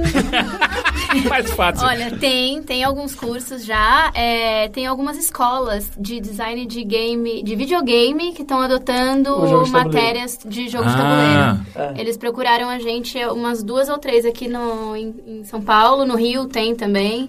Eu não sei fora do eixo, mas já, já procuraram a gente. Que maneiro. Pode, pode se apresentar pra todo mundo, Oi, já tudo falando. bom? Eu sou a Júlia, eu vim só pra fazer o social. E agora ela tá sendo puxada, puxada pra dentro da do- pauta. O, mas tem uma coisa, é que é isso que tem esses cursos de game design, mas são pra jogo de videogame. Não existe um curso voltado pra jogo de tabuleiro. Uhum. E aí por isso que eu não ia mencionar, mas né, a, a, a Júlia Lembrou. No- Mas tem uma, alguma coisa que estão fazendo agora que é começar a entender a- essa coisa de, de como você vai apresentar novas mecânicas. Então tem um projeto muito interessante que chama Sua Vez, que é um projeto de aplicar jogos de tabuleiro em escolas. E aí eles têm várias coisas, eles usam jogos de tabuleiro e pe- pegam quais são as questões educativas daqueles jogos, mas também eles trabalham com com uma oficina de seis meses pro, pro grupo lá da- do ensino médio desenvolver um jogo de tabuleiro. E aí eles têm toda uma coisa de adquirir repertório de mecânica e aí trabalhar qual vai ser a temática e tal. No final eles têm um jogo, assim. Mas não tem nenhum jogo que é voltado pro jogo é, de, de tabuleiro mesmo, assim. De, de... Mas tem... Muita gente sai do game design do, desse da MB, por exemplo, o curso que tem, e vai, vai, jogar, vai desenvolver jogo de tabuleiro. E Ah, vai fazer isso porque tem essas matérias, e tem várias, e o cara aca- acaba começando ah, dentro do, do tabuleiro para depois evoluir para o videogame. E tem material de. algum material didático que você encontra na internet falando sobre game design, assim, mas é pouco ainda. É muito menor do que de videogame. Muito menor. É muito louco, né? Porque ele, ele compartilha algumas ideias teóricas, né? Do, do próprio É, desenvolvimento as, de as games. mesmas, eu diria. Eu Sim, usava com certeza. jogos de tabuleiro como base para as matérias que eu, que eu dava. Eu dava aula de criatividade, inovação e fundamentos dos jogos na, na, na, na F1000. E como, como naquela época, tipo, naquela época, né, era primeiro, segundo semestre, eles não tinham muito conhecimento de programação para fazer protótipos eh, digitais, então a gente fazia protótipos analógicos Uhum. e era basicamente testar sistemas, os sistemas, os sistemas que eles estavam aprendendo lá de informação, interação, de eh, sistema cibernético, sabe, tipo de feedback, tudo, tudo aquilo que compõe um jogo, as mecânicas dos jogos, eles aplicavam num modelo analógico para depois, se eles quiserem, eles podiam importar isso para uma coisa digital. Mas é porque é muito mais fácil, é muito mais fácil você criar as coisas, testar, eh, fazer esse, esse loop de, de iterativo, né, tipo da, da- do teste e do desenvolvimento. Porque, tipo, imagina, você ter que criar um negócio digital, programar e tal, isso leva muito mais tempo do que É mais que você- orgânico, né? é, é muito mais orgânico e é muito mais, é, mais maleável, né? Tipo, Uhum. é, é, é muito mais simples. Então, é, eu acho que, em geral, os cursos de jogos digitais, eles acabam trabalhando, sim, com jogos analógicos, porque você compartilha das mesmas ideias de mecânicas Exatamente. e, é, tipo, a, a base teórica é a mesma Exatamente. e é muito mais rápido, muito mais prático. É, e, e também tem uma coisa que o jogo, de o jogo de videogame bebe muito do jogo de tabuleiro. Muito. Você pega todos os RPGs hoje são baseados em sistemas de RPG e aí o cara evoluiu, evoluiu, evoluiu, chegou num ponto que é tudo, enfim, digital e tal. Só que essas ganhar experiência, saca? Ganhar novas habilidades e, e tal, tal, tal. Isso é RPG de papel, cara. E é assim que, que é e aí os, cara- foi desenvolvido o RPG de, de videogame. E, e aí acaba acontecendo agora, nessa nova onda aí, que é a quarta onda de jogos de tabuleiro, sei lá, ela faz a retroalimentação. Então, pô, agora tem elemento de videogame que é muito interessante que os game designers de jogos de tabuleiro estão trazendo. E isso é muito legal. O Zombicide faz muito disso. O Zombicide, ele é Left 4 Dead de tabuleiro, cara. Ele é isso. Ele pega o Left 4 Dead e ele trabalha aquilo, ah, os tipos diferentes de zumbis e tal, não sei o que. É, é muito parecido, assim, a mecânica. E, e as pessoas falam muito isso quando a gente apresenta o jogo no- em, em feira, em evento, assim, que ele tem muito. Ele, ele compartilha de muita coisa, então rola uma retroalimentação. Então, enquanto tem novas mecânicas surgindo para jogo de tabuleiro, e nas últimas, na última década teve várias, é, tem novas tecnologias saindo pro videogame, e aí o cara vê uma coisa no videogame e traz o tabuleiro de novo, isso é bem legal. O legal agora é que nos eventos de vocês vai ter jogo de tabuleiro, né? Que a Sim. gente vai levar. Sim, é verdade. Existe E aí, uma parceria. Quem for pra lá vai poder jogar e conhecer tudo que a gente tá falando e não ficar É imaginando verdade. como seria se ele soubesse. né? No, no- no último mini boteco a gente levou. ah, foi o King of Tokyo, o. É Secret? Como é que era? O- as outras? Stories. Black, Black Black- Stories, o Love Letter. Love Letter. Que é sim. ah, e o King of Tokyo. E aí o pessoal ficou perguntando do Zombicide, mas a gente não tinha Não tinha levado. Zombicide, não. É, não, era, era- o Zoomside é muito grande pro, pra um evento zoneado do jeito que tava, né? Era, era muita gente e, e o espaço não Pouco era o melhor espaço. do mundo pra, A pra jogar. verdade é que o pessoal tava um monte de gente, ah, vamos jogar, vamos jogar. E daí, como que a gente ia colocar um jogo Ah. de duas horas pro pessoal jogar, não ia dar, dar muito certo, mas deu É, e o evento mesmo tinha quatro horas, não ia dar muito tempo, né? Ia dar duas, ro- du- dois, dois jogos de, de Zombicide? Um, não, um só, cara. É, é, é um ser só. sincero, É, não, é até aprender as regras, né? Exato, Até aprender as exato. regras e tal. Ah, e eu tenho uma última pergunta sobre esse assunto pra gente poder ir pra pauta ah, ah, Que era, oficial. que era a pauta, né? do- oficial do da bilheteria, Uhum. que é, existe algum jogo de um de tabuleiro? Porque assim, eu, eu acho que existe um problema muito grande, que é a maior parte dos jogos, pelo menos a maior parte dos jogos de tabuleiro, você precisa de mais pessoas pra jogar. Sim. E é aí que o videogame acho que leva a, A vantagem. a vantagem Claro. que você pode jogar sozinho. E Uhum. Tem jogos de tabuleiro pra jogar sozinho? Vários. Sério mesmo? Vários. Eu Mas- nunca vi nenhum. eles não triste. são muito legais, né? É tão Cara, triste não, quanto jogar videogame dizer, sozinho? É assim, você, você já confessou no começo aqui do, do programa que você acha que você gosta mais da mecânica do que da temática. Aí realmente não são muito legais, cara. Se, se- porque eles geralmente são mais temáticos e tal. Então, do, do nosso catálogo, somente falando dele, a gente tem o Zombicide, que joga sozinho. Dá pra jogar sozinho? Dá pra jogar sozinho. Ah. É, a maior todos os jogos cooperativos, quer dizer, a maior parte dos jogos cooperativos, é, que é um conceito novo para jogo de tabuleiro também, né? Antigamente era só jogo competitivo, hoje em dia tem jogo cooperativo, que a gente ganha junto ou perde junto. Uhum. É, É que Zombicide não tem um mestre. não tipo, tem. é- é- é, o jogo O jogo por si só ali- alimenta os Tem, tem uma inteligência tão- artificial rolando. Exato. Basicamente, sim. é uma inteligência artificial sim. analógica. É, É. exatamente isso. Assim, Tipo, ele tem regras, não um é, sistema não de é, regras não é que tipo que Hero seguir. Quest que tem que ter o mestre botando os monstros certos da Exato. sala. O jogo sozinho vai alimentando os zumbis que vão Uhum. aparecendo. É muito legal. Então, o Zombicide você joga sozinho, Eldritch Horror que eu também já comentei, joga sozinho.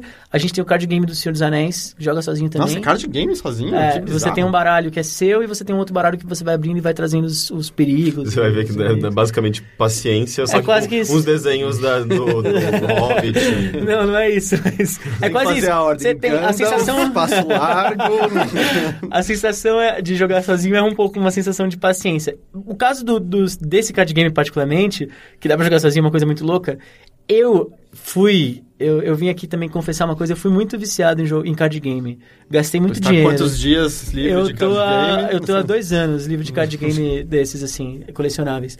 Mas eu fiquei muito tempo jogando e gastando dinheiro. E uma coisa, quando você joga Magic, vamos falar o nome, né, do, do, do Aham. jogo amigo. Quando você joga Magic, tem uma parada que é você construir o seu deck. E aí você vai, gasta o dinheiro, compra as cartas. Uhum. E aí você descobre os sites que vendem as cartas Você- separadas, você compra- compra muito as cartas caras pra você montar o seu deck. Sim, você pode, comprar carta na gringa também, aí você compra, enfim, to- todo o esquema. Depois que você montou, você vai lá e fica jogando sozinho. É muito triste, gente. é muito Eu quero triste. jogar com alguém, mas não tenho. eu Não quero tem. testar Você esse fica baralho abrindo novo. o baralho e fingindo que você tá jogando com outra pessoa, você tem um outro baralho imaginário, assim. Eu já vi gente jogar com dois baralhos ao mesmo tempo. Levanta, vai do outro lado. Exato. Hum, tipo aquele você curta, minha... o curta da, Da Pixar, Pixar. do cara jogando xadrez. Xadrez. E aí você vai jogar e aí você não tem como, como testar o seu deck. O legal do Senhor dos Anéis é que quando você é um jogador desses assíduos de card game, você pode montar um deck e testar ele na hora, porque você vai jogar, você tem que fazer aquela missão. E, e é isso, dá pra jogar em dois jogadores, que é o ideal, você joga com dois decks contra um terceiro baralho. Que, é, que é, funciona sozinho, mas você consegue jogar sozinho e ver como o seu deck funcionou e tal. Ele tem uma. É uma experiência bem solitária, assim, mas. E as pessoas falam, pô, mas não é triste você ficar em casa jogando so, jogo de tabuleiro É, Eu sozinho? choro de vez em quando no banheiro, mas fora isso... Então, e aí também eu tenho uma resposta que é básica, cara, você joga muito videogame sozinho. Videogame é solitário, quando é single player, é uma experiência solitária, saca? E o videogame tem muito mais estímulo, claro, né? Você tem uma narrativa, e, porra, é audiovisual, você tá vendo, ou escutando ah, o som e, e as histórias, da maneira como elas são contadas. Muitas vezes elas são muito cinematográficas, mas às vezes não. Às vezes você tá lá jogando sozinho, você passa horas fazendo aquilo, se diverte com aquilo, e não tem problema nisso, assim. Então, de novo, pra mim é uma trava que é psicológica. Jogar sozinho é da hora. Quando você senta lá, pega, abre uma cerveja, coloca um som pra tocar e fala, mano, vou vencer essa missão aqui do Zombicide, eu acho uma experiência interessante, assim. É, Mas a- não tem um achievement. como- é, é verdade. Você pode colocar no, no, no site lá, no BGG, falar, "Ah, ganhei sozinho isso aqui. e aí todo mundo fala, poxa, que legal. Você pode desenhar umas estrelinhas e ficar colocando na testa. Tipo, ah, consegui matar tantos zumbis sozinho. Aí você cola e fica bêbado, depois tira uma foto chorando. Mas, cara, Instagram. isso é uma boa ideia. A gente podia lançar um jogo. Eu vou levar isso Com lá. achievements. Que vem uns adesivinhos, assim. e você vai colar um broche. Você fala, olha, eu Broche, um broche simples, você pode colocar na mochila. Exato. Podia ter um aplicativo. É que geralmente essas coisas que você precisa é, a- apontar pro aplicativo que você fez pra você receber alguma, alguma recompensa, tipo, não funciona porque as pessoas vão burlar esse, esse esse sistema E ele acaba sendo fazer, meio, claro. meio vulnerável por isso, mas seria interessante, eu acho, será? Tipo, Sim. Daria uma, uma sensação de, de, com- de completude. Sim, eu entendo. palavra? Existe. Sim. Sei lá. É, é, então, a gente te- tem algumas coisas que funcionam assim. Tem o, o Board Game Geek, que é o maior portal de jogos de tabuleiro, que é um grande fórum, na verdade, e é o maior banco de dados que tem de jogos de tabuleiro no, no mundo. Eles têm um sistema de você imputar as suas partidas. Então, eu vou lá e vejo, ah, o, o Teixeira, eu entro no, no, no perfil dele e vejo, ah, ele jogou Seven Wonders cinco vezes nos últimos três meses, ele ganhou uma, perdeu outra, e aí o Heitor ganhou uma, enfim, e aí tem, você consegue ver todas as estatísticas, e, e Board Gamer gosta muito de estatística, cara. Eles ficam lá olhando e vendo, ah, pô, ganhei tantas vezes, ó, se eu fizer isso aqui, eles conseguem tirar e quebrar o jogo, sabe? Quebrar o código do jogo pra tentar jogar, assim, isso acontece muito. E aí tem isso daí que, é, que rola uma interatividade. Não tem o achievement ainda, eu acho que não tem, pelo menos. Mas tem essa, essa questão, mas de qualquer forma eu acho que é uma experiência interessante, assim. É, eu ouvi um podcast recentemente, Hum. e eu não lembro quem foi que falou de vocês, falou, pô, eu fiquei fora da internet esse, esse final de semana. Vitor. Fiquei Deve fora das mídias sociais. Cara, é isso. É você ficar fora da internet por um tempo. É uma experiência muito gratificante, saca? Ah, não, é Você- incrível. né? Você, tipo, e, e interagir de fato, assim. Quanto tem mais pessoas jogando, é mais legal. Mas, mas jogar sozinho também é muito legal. Tem, tem uma coisa de, de, de você saber que é possível se divertir sem É, brincar sabe? consigo mesmo, né? É, eu gosto bastante. Mas papai Você gosta bastante? olha e aí é feio. Ah, ele, ele vai olhar com olhos errados, mas tudo bem, vale a pena no final. Vale a pena. É. Ah, legal. Porra, a gente falou bastante de, de negócios. Agora vamos pra pauta oficial do Bilheteria.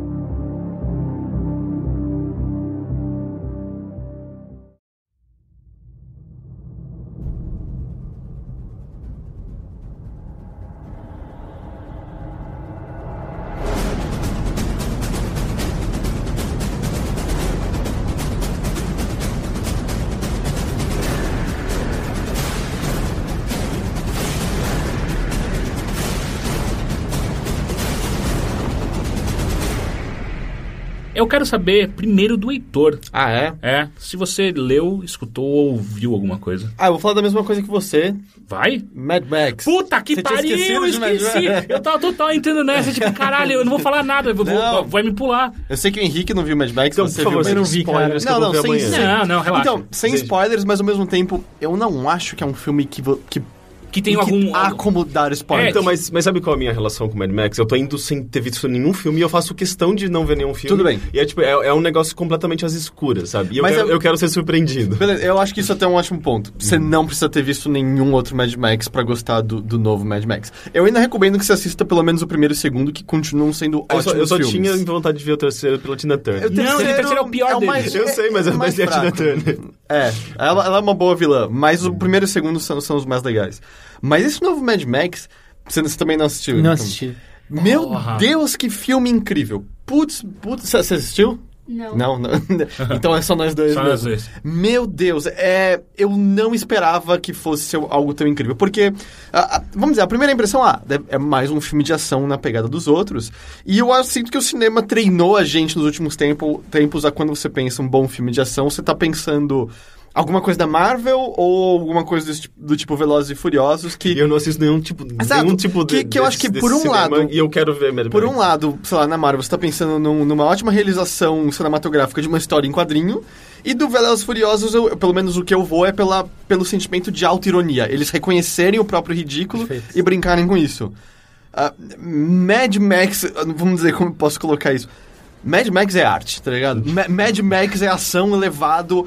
Polêmica. Não, não, é tipo, Mad Max é ação com significado. Não é ação por si só, não é só ação pra entreter. Ele quer dizer algo com as coisas que ele faz. É tipo, não é a explosão e a diversão fechada em si próprio. Não me entenda mal, isso tá lá. As explosões são divertidas, é, é um filme de ação. Tem um maluco assim, tocando guitarra, solta fogo Sim, pela eu vi guitarra. algumas... Da hora. É, sabe? Tipo, que a galera ficava rindo quando ele É, não, quando ele é apareceu, eu é fiquei, eu, fiquei- engraçado, é, eu, eu, né? eu fiquei- eu ri e ao mesmo tempo ficava sorrindo, porque faz total sentido. Tipo, nesse mundo, por mais ridículo que a cena seja, ele faz É total é, é. É, Esse personagem parece que ele saiu de um, de um Burning Man da vida. Sim, porque exato, exato. Você passa Mas num deserto Não só o personagem com um carro inteiro que ele Mas tá. eu diria que assim, o pós-apocalipse do Mad Max é o que aconteceria se o Burning Man dominasse o mundo. Ah, mais ou que menos. legal. É, mas, é, você não viu Então, nenhum. Porque, tipo, mas não é, o- não é pós-apocalipse, aquela, aquele, aquela coisa tradicional que a gente conhece de Não, existe, existe a desolação do mundo, sem dúvida nenhuma, ela é mostrada o tempo inteiro. A falta d'água, a falta Só de que comida. existe o absurdo de que no meio dessa desolação o que sobrou foi muita gasolina. O Mad Max, ele é o definidor. O primeiro Mad Max definiu o gênero que eles chamam de dieselpunk. Hum. Que aí você tem o cyberpunk, você tem o, o- o steampunk,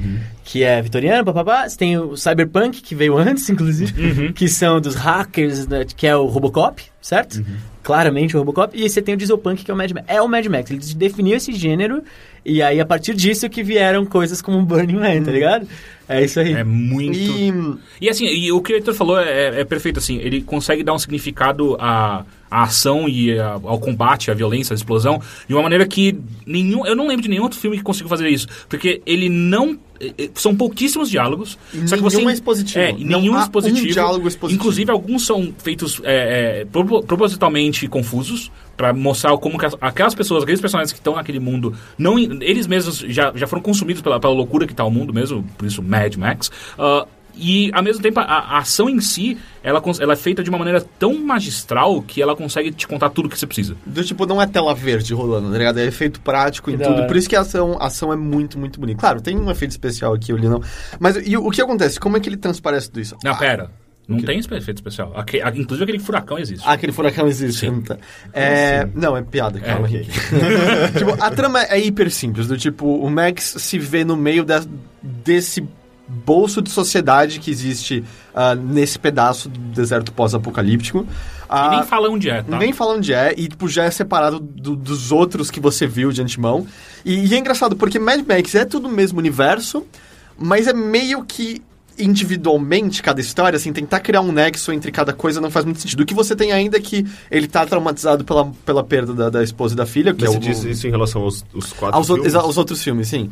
Ah, e, e essa sociedade é uma. Eu acho que assim, enquanto os outros Mad Max viam, sei lá, a, nossa sociedade ruindo e, e a, a corrupção a destruindo pouco a pouco, ou na outra, a criação de um líder que quer ser mais forte do que todos, ou no outro, a criação de um líder que quer criar uma nova sociedade, mas de acordo com a própria visão do que a sociedade deve ser, esse Mad Max trata o que acontece quando a sociedade acabou e se destacou o suficiente para que essa nova liderança basicamente se apresente como uma nova deidade. Ele é um deus agora. Tipo, o vilão do filme se apresenta como um deus absoluto para aquelas pessoas. E aí então o filme acaba, tra- através da ação dele, fazendo uma desconstrução de pessoas que querem se desvencilhar dessa figura que para os homens é um deus comandando eles absolutamente, eles têm uma adora- adoração e uma devoção a, a, Absoluta. a vida deles é devotada a agradar aquela figura e obviamente que não acidentalmente, mulheres olhando para isso falando: nós não vamos seguir esse homem dizendo isso, nós não somos objetos, nós somos seres humanos e cada um de nós deve seguir o próprio caminho.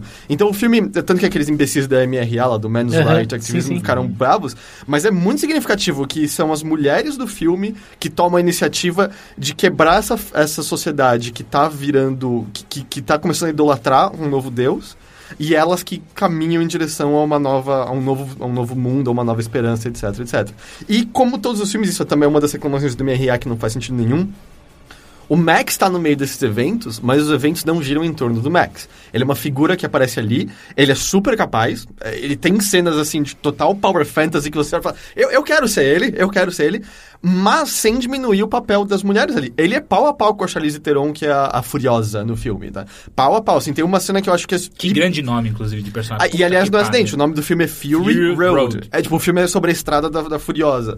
Mas assim, acho que é uma cena super significativa, isso não é nenhum tipo de spoiler em si, é... o- eles têm uma arma de longo alcance e o Max tá tentando atingir um alvo. E eles têm poucas balas. E o Max atira e erra, ela só chega perto...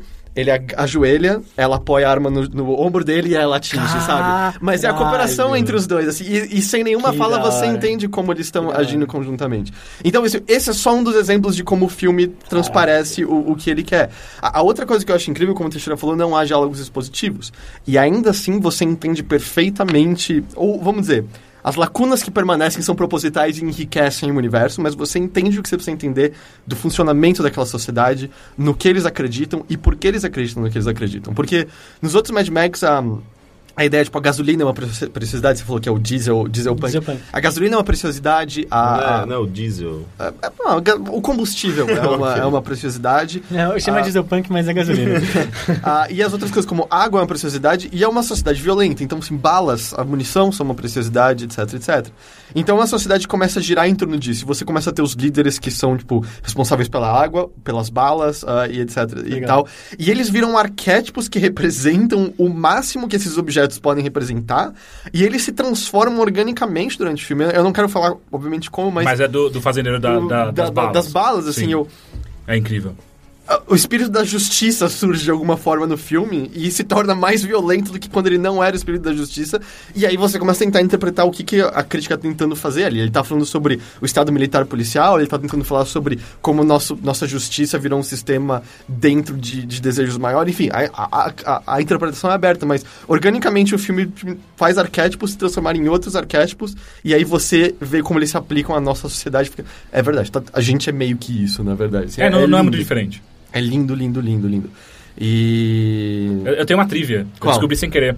O ator que faz o Immortan Joe, que é o, Ah, que é o, perso- é o, o vilão principal, ele é o mesmo ator que fez o vilão do primeiro Mad Max. É muito louco. Eu descobri isso depois do filme. Caralho! Só que ele é que completamente É, não, irreconhecível. é, e assim, eu, eu acho que não tem nenhuma ligação de fato entre os Não, dois não, não. É personagens. só né? que tipo, ele quis o Exato. mesmo ator É. e, e acabou e tal. É o E mesmo eu- diretor? É. É o mesmo sim. diretor. Como ele chama mesmo? John Miller? John- John Miller. É, é George, George. Miller. George Miller. George Miller. George Miller não é o quadrinista? Ah, Não, eu acho que é tem. Frank. não, tem, é, tem o Frank, Frank Miller. Miller, tem é. o Frank Miller. Ah, e é uma coisa interessante porque ele era tipo um ajudante de enfermagem que ficou sentado em cima do, do Mad Max durante 10 anos até ele colocar. conseguir alguém pra colocar ele no, ah, ah, pra gravar.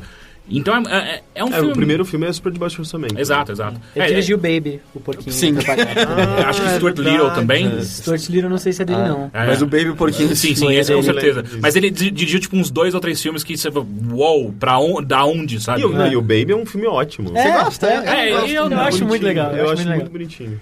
Ah, Como, mas- como filme infantil, assim, porque ele não, mas eu propõe... nem, nem acho que ele, ele seja um filme necessariamente infantil. Eu acho que ele, ele é bem. Olha, eu acho que um pouco falando é bem infantil. Ah, mas é um filme de, é um filme de sei lá, uma fantasia infantil. Mas é, é- é- a história dele é boa, roteiro dele. Exato, ele, é, Só- ele é muito bem roteirizado. Pra- co- Como eu disse, ele é um filme infantil, mas ele é, é brilhante. Como filme infantil, é um, é um filme que você assiste até hoje, ele, ele passa. Só me toquei agora no ponto que eu levantei e não terminei, que eu tava falando como os MRA eram estúpidos de falarem que o Max não tinha tanta importância na trama, que eu falei, não gira em torno dele. Essa é a estrutura de todos os Mad Max. Tá, o primeiro não, vai, o primeiro é a história de vingança dele. Mas o 2 e o 3 são Sim, basicamente sim. isso. Ele é o cara atravessando ali, quase um animal, falando super pouco, e isso é ainda mais Ah, ele virou o forte. Bane de verdade, o É, ator. sim. Ele é o Bane. Você não consegue não ouvir o... Esse a é que você não sabe quem que é o Bane, né? Eu É, do- assisto os filmes da. É, do Ah, tá, Batman, mas vai. ele é o vilão do, do terceiro Batman mais novo. Mas ele tá? fez o Inception também. É. Ah, ok. Inception você viu? Sim. Ele é o bonitão. Ele é o que usa a ficha de poker como. Ah, não, isso não é falado no filme, Não. isso é uma interpretação. Ele é o que Uhum. tem a ficha de poker, Sim. É o... Como é o nome? Tom Hardy. Tom Hardy. Ah, tipo, é- o Max sempre foi isso. Ele é a figura. Ele é quase. Ele é quase o protagonista silencioso dos videogames. Ele chega numa situação, lida com ela e, e parte, assim. É É que basicamente. a, a maior ele diferença eu sinto que o, o Mad Max em todos os filmes é que ele nunca tá necessariamente tentando mudar o mundo onde ele tá. Ele tá simplesmente tentando sobreviver, sempre. Em todos os filmes ele é um sobrevivente daquele mundo e aí ele, ele acaba encontrando problemas ah, ah, dentro do mundo. Ele não tenta mudar o que tá acontecendo ali ou, ou trazer soluções de fora. E aí é, é- é- é o que fica interessante no, no Fury Road, que a Furiosa e as mulheres da- daquele mundo, elas enxergam problema, problemas daquele mundo. Elas não... As, elas estão quase que destacar, ou pelo menos estão querendo se destacar daquele mundo, porque aquele, aquele mundo já não faz o- nenhum sentido. Enquanto pro Max, o tempo inteiro, boa parte ele. Não, não, não. é, aqui é sobrevivência. Aqui a gente vai sobreviver só. E, e, enquanto, e ele não luta contra o status quo necessariamente. O que ele só quer fazer é continuar vivo e andando. E aí as mulheres aparecem tentando mudar o status quo. Então existe uma. É, é- é poderoso o jeito que eles colocam é, essa coisa da- da- do poder feminino, mostrando o quanto que elas são capazes de mudar o mundo por elas mesmas, sem, sem necessariamente ah, ah, o aval dos homens para elas fazerem isso. E é incrível do jeito que eles colocam.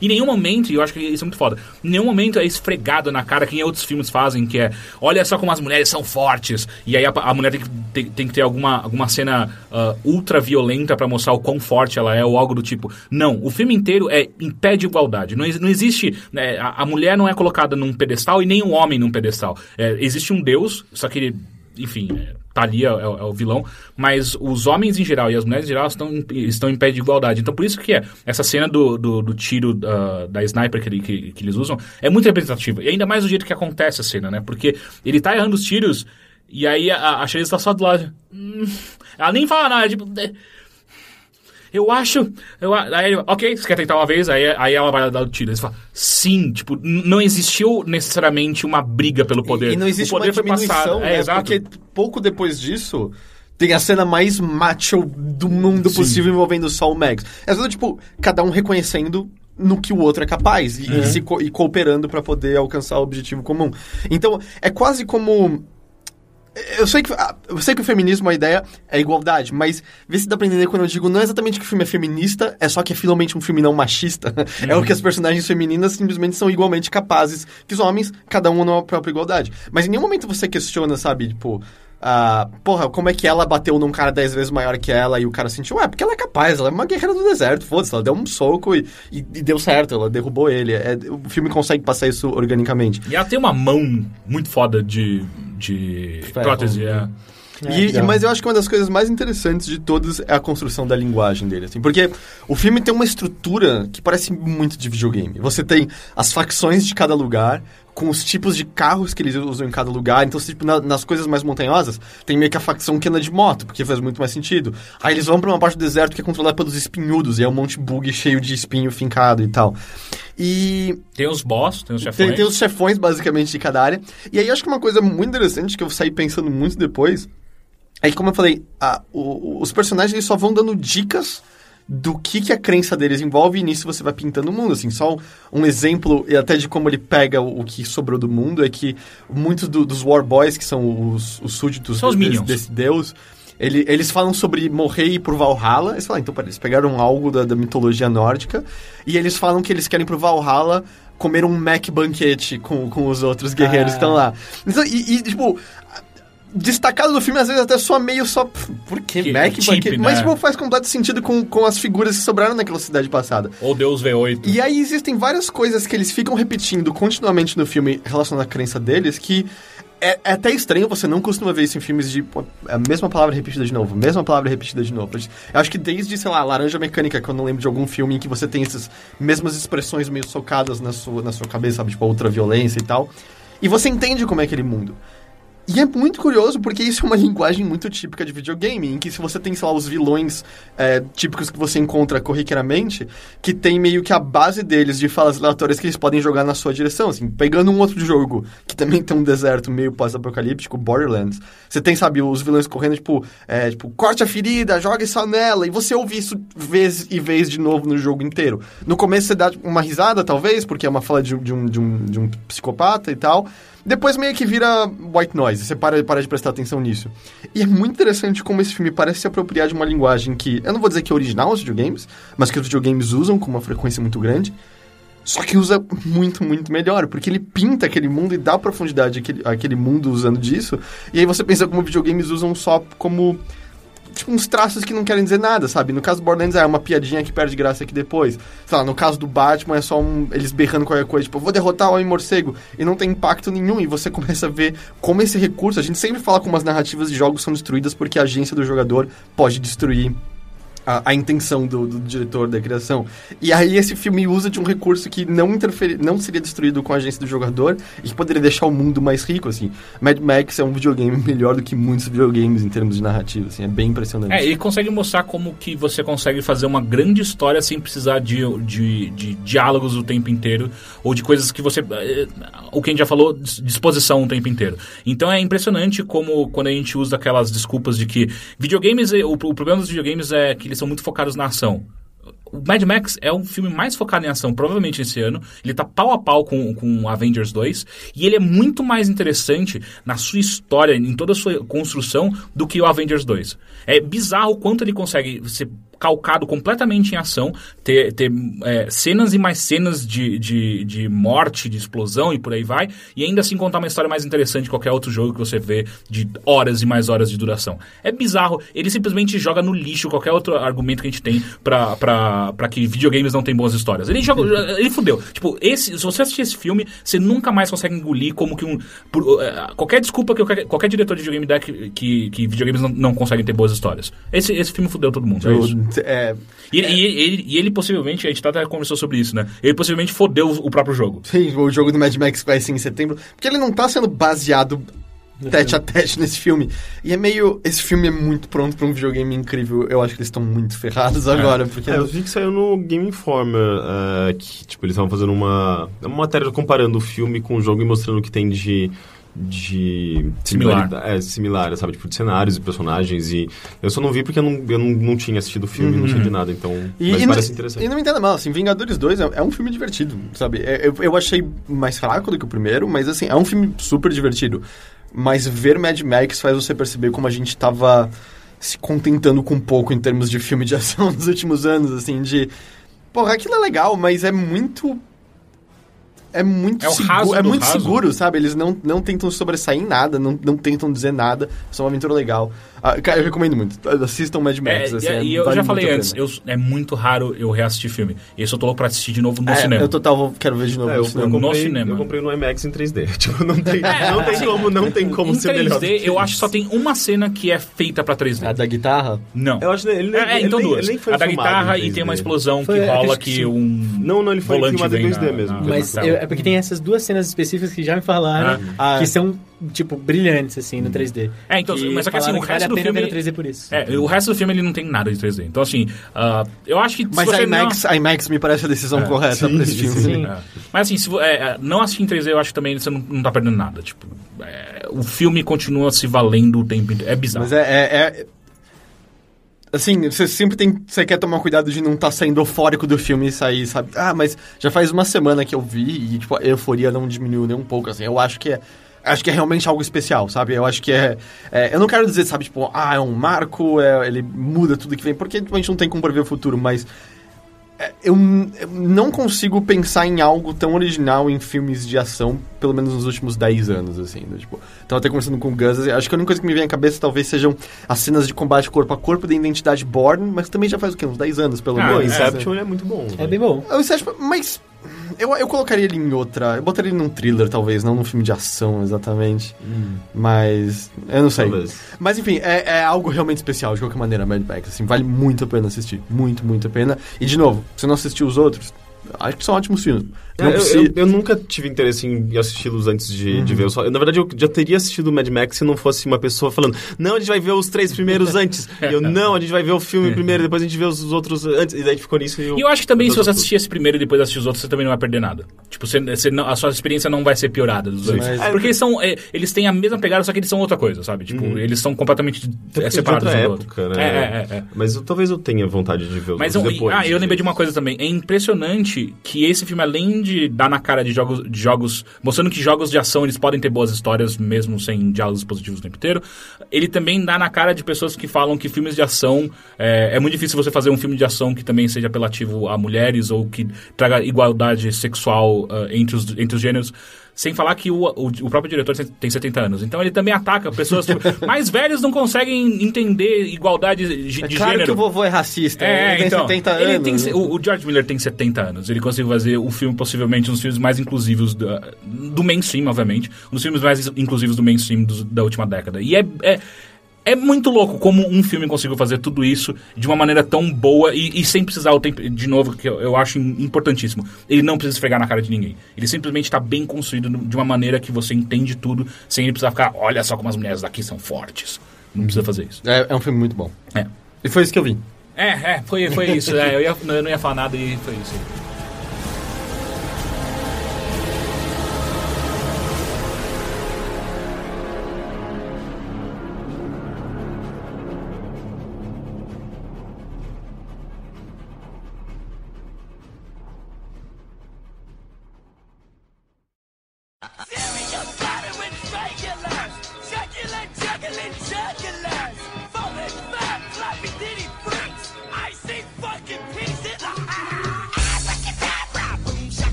Saber o seguinte, Gabriel.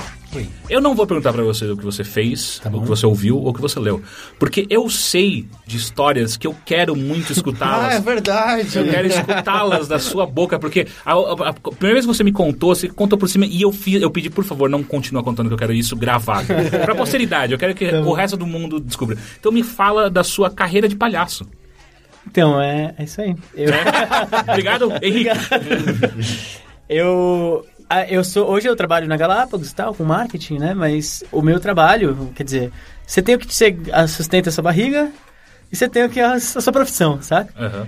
Quando eu fiz 16 anos, 17, eu decidi que eu ia ser palhaço. Foi isso. Foi, foi uma decisão que eu fiz. Como é que alguém chega nessa decisão? Pois é, a Como é minha... que você primeiro supera o medo de palhaço pra chegar nessa decisão? Então, e eu tive também quando era criança, mas eu acho que, não sei, sumiu. A verdade foi que eu não, não tenho muito orgulho dessa origem, assim. Eu, conheço muita gente que chegou a, a isso de outras, de outras formas. Conheci muita gente de família tradicional de circo depois que eu comecei a fazer isso. Mas eh, cada um chega de um lado. Tem gente que vem pelo, pelo teatro, que fez teatro a vida inteira. Enfim, tem gente que vem por outro caminho. Eu tive uma namorada no ensino médio, high, é, high school girlfriend, tá ligado? Aham. Que E ela palhaça. gostava muito do teatro mágico. Pô, Pô, ah, Eu acho que eu nunca vi Teatro Mágico. sorte Cara, sua. ah. Então, e aí ela me levou, ela falava, puta, é incrível, é incrível, você tem que ver, você tem que ver, e eu fui ver. E realmente, pô, eu tinha 16 anos, era deslumbrante. Era, e assim, É era, um espetáculo bonito. é bonita a beça. E, e assim, era real- E eu fiquei muito, muito maravilhado. Eu nunca tinha visto nada como aquilo, saca? E eles têm, tra- trazem muitas referências. Eles têm artistas circenses lá, na- na- o espetáculo é muito legal e tal. Eles ainda Era, existem? pelo menos existem. Então, hoje em dia eu não sei mais. de- depois de um tempo eu parei de, de, de acompanhar a banda e tal. Mas, e as letras eram interessantes, enfim, eu gostei, fiquei muito encantado. E aí, falei, porra, tem isso aí, né? Porque quando você mora em São Paulo, você não tem circo, sabe? Você tem o, o Circo dos Sonhos, que agora tá montado ali na, na Moca, que fica pulando de um canto pra Não tem o outro. Stankovic? É Stankovic? Então, chama? tem o Stankovic, só que ele não. Aí ele monta, ele sai, ele vai fazer verão no, no litoral. E aí tinha um circo. Tem um circo ainda, eu não sei o que, que- em que pé que eles estão hoje, mas um circo que chama Circo Zani, que tem uma lona Ah, pequenininha. Peraí, esse- eles tá- ficam perto do Parque Vila Lobos? O, ou eu não sei onde eles estão hoje, assim. Eles já, já montaram aqui na, na, na Augusta. Na Eh, Augusta? É, ali embaixo, onde tem aquela. Quase quando chega ali na. na Ah, onde tem é um o, o Parque estacionamento. Augusto? É, o Parque onde agora Mas é grande sendo- lá? É, Ah, então, não, é uma lona bem pequena. Só que eles Ah. são geniais. Então, mas não, o geniais. que eu fui era, era, era, era um circo meio sem graça que ficou, tava tipo, uns dois anos perto do Parque Vila Lobos. É, então. Aí não foi muito legal. Pois é, e é essa referência que a gente tem de circo, né? São esse o Circo Garcia. Que... Circo Garcia, sim, total. Sim. E aí você tinha essa referência, e aí eu e aí eu vi que existia uma outra parada. E aí, assim, fui entrando pouco a pouco, na época do glorioso Orkut. E aí eu comecei eu, a seguir a banda no Orkut, ver, acompanhar a comunidade deles e tal. E conheci pessoas, descobri que existia ali na Vila Madalena um lugar que chama o, Beco. Tem o Beco do Batman e tem um Sim. outro que é o Beco do Aprendiz. Uhum. Que é onde E- tem a galera que faz, faz, Faz malabares malabares. segunda-feira, que é o encontro paulista Então é de uma malabares. escola de palhaço, que é... Ou não? Ou- não, não, não, não. Ali é só de malabares. Ah, tá. E aí a galera fica lá e tal, e eu comecei a seguir tudo que eu conseguia. E de, de circo, de malabar, comecei a aprender a fazer malabarismo e aprendi, e aí eu frequentava, conhecia a galera. E aí eu descobri um curso de um final de semana que com o Márcio Balas. Quem é Márcio Tá, o Márcio Balas hoje ele apresenta um programa na, na National Geographic, talvez. com Aquele junto com o Kazé, que é de. Não sabia que Ele apresentou também aquele programa na Band que chamava Tudo Improviso. Ah, sei quem E é. o dire- de cabelo foi- espetado? Sim, e ele foi diretor do Improvável por muito tempo. uhum. É, o Improvável é onde as pessoas fazem a conexão. Aham. É, mas ele é palhaço. E ele estudou na França com um cara chamado uh, Jacques Lecoq, que tem uma, uma escola lá. Lecoq. Lecoq. Sim. É um bom nome de palhaço. e aí, ele estudou com o Lecoq lá. Aqui E- no Brasil conhecido como João Abenga, né? Exato. E, e aí ele voltou pra cá. Não, e aí ele foi passar por uma experiência. Enfim, eu descobri isso, mas assim, na época ele era de um grupo chamado Jogando no Quintal. Hoje chama Companhia do Quintal.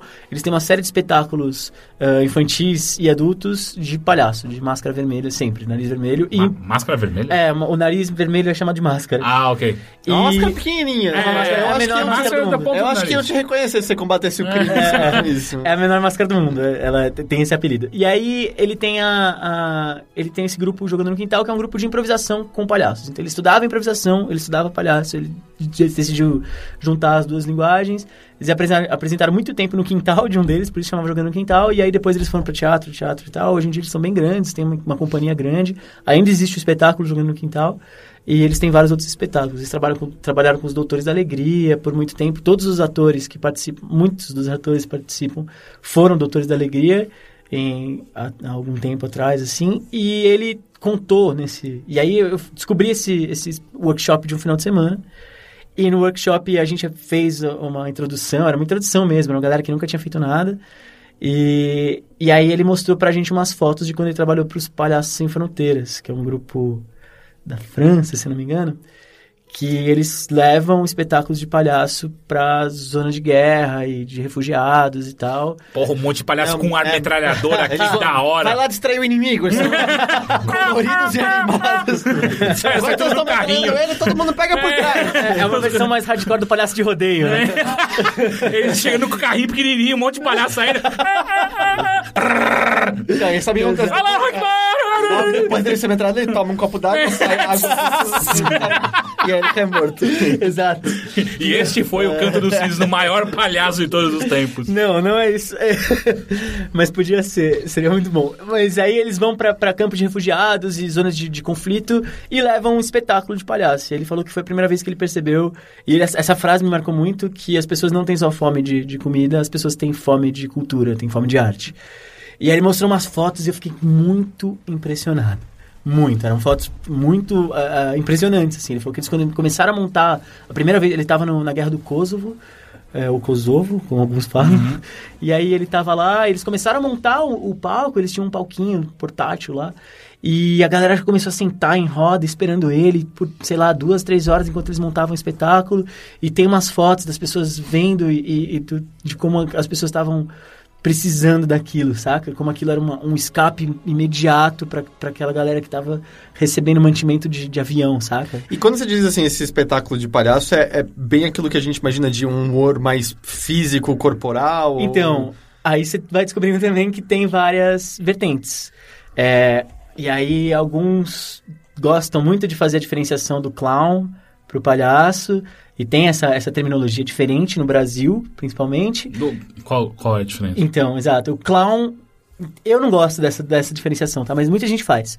Que o palhaço é o palhaço. O palhaço tradicional de circo, a relia, É o o piolim, o Atinho Espirro, patati patatá, tal. Você conhece, tá? Aquela referência principal que a gente tem de palhaço. O clown é... Ele é geralmente quando o cara teve um treinamento interno, que ele veio do teatro, e ele aprende a linguagem da máscara através do teatro, e, e ele é um pouco mais sutil, a maquiagem é um pouco menor, as piadas não nem sempre são tão físicas, mas sim, é, é um humor físico.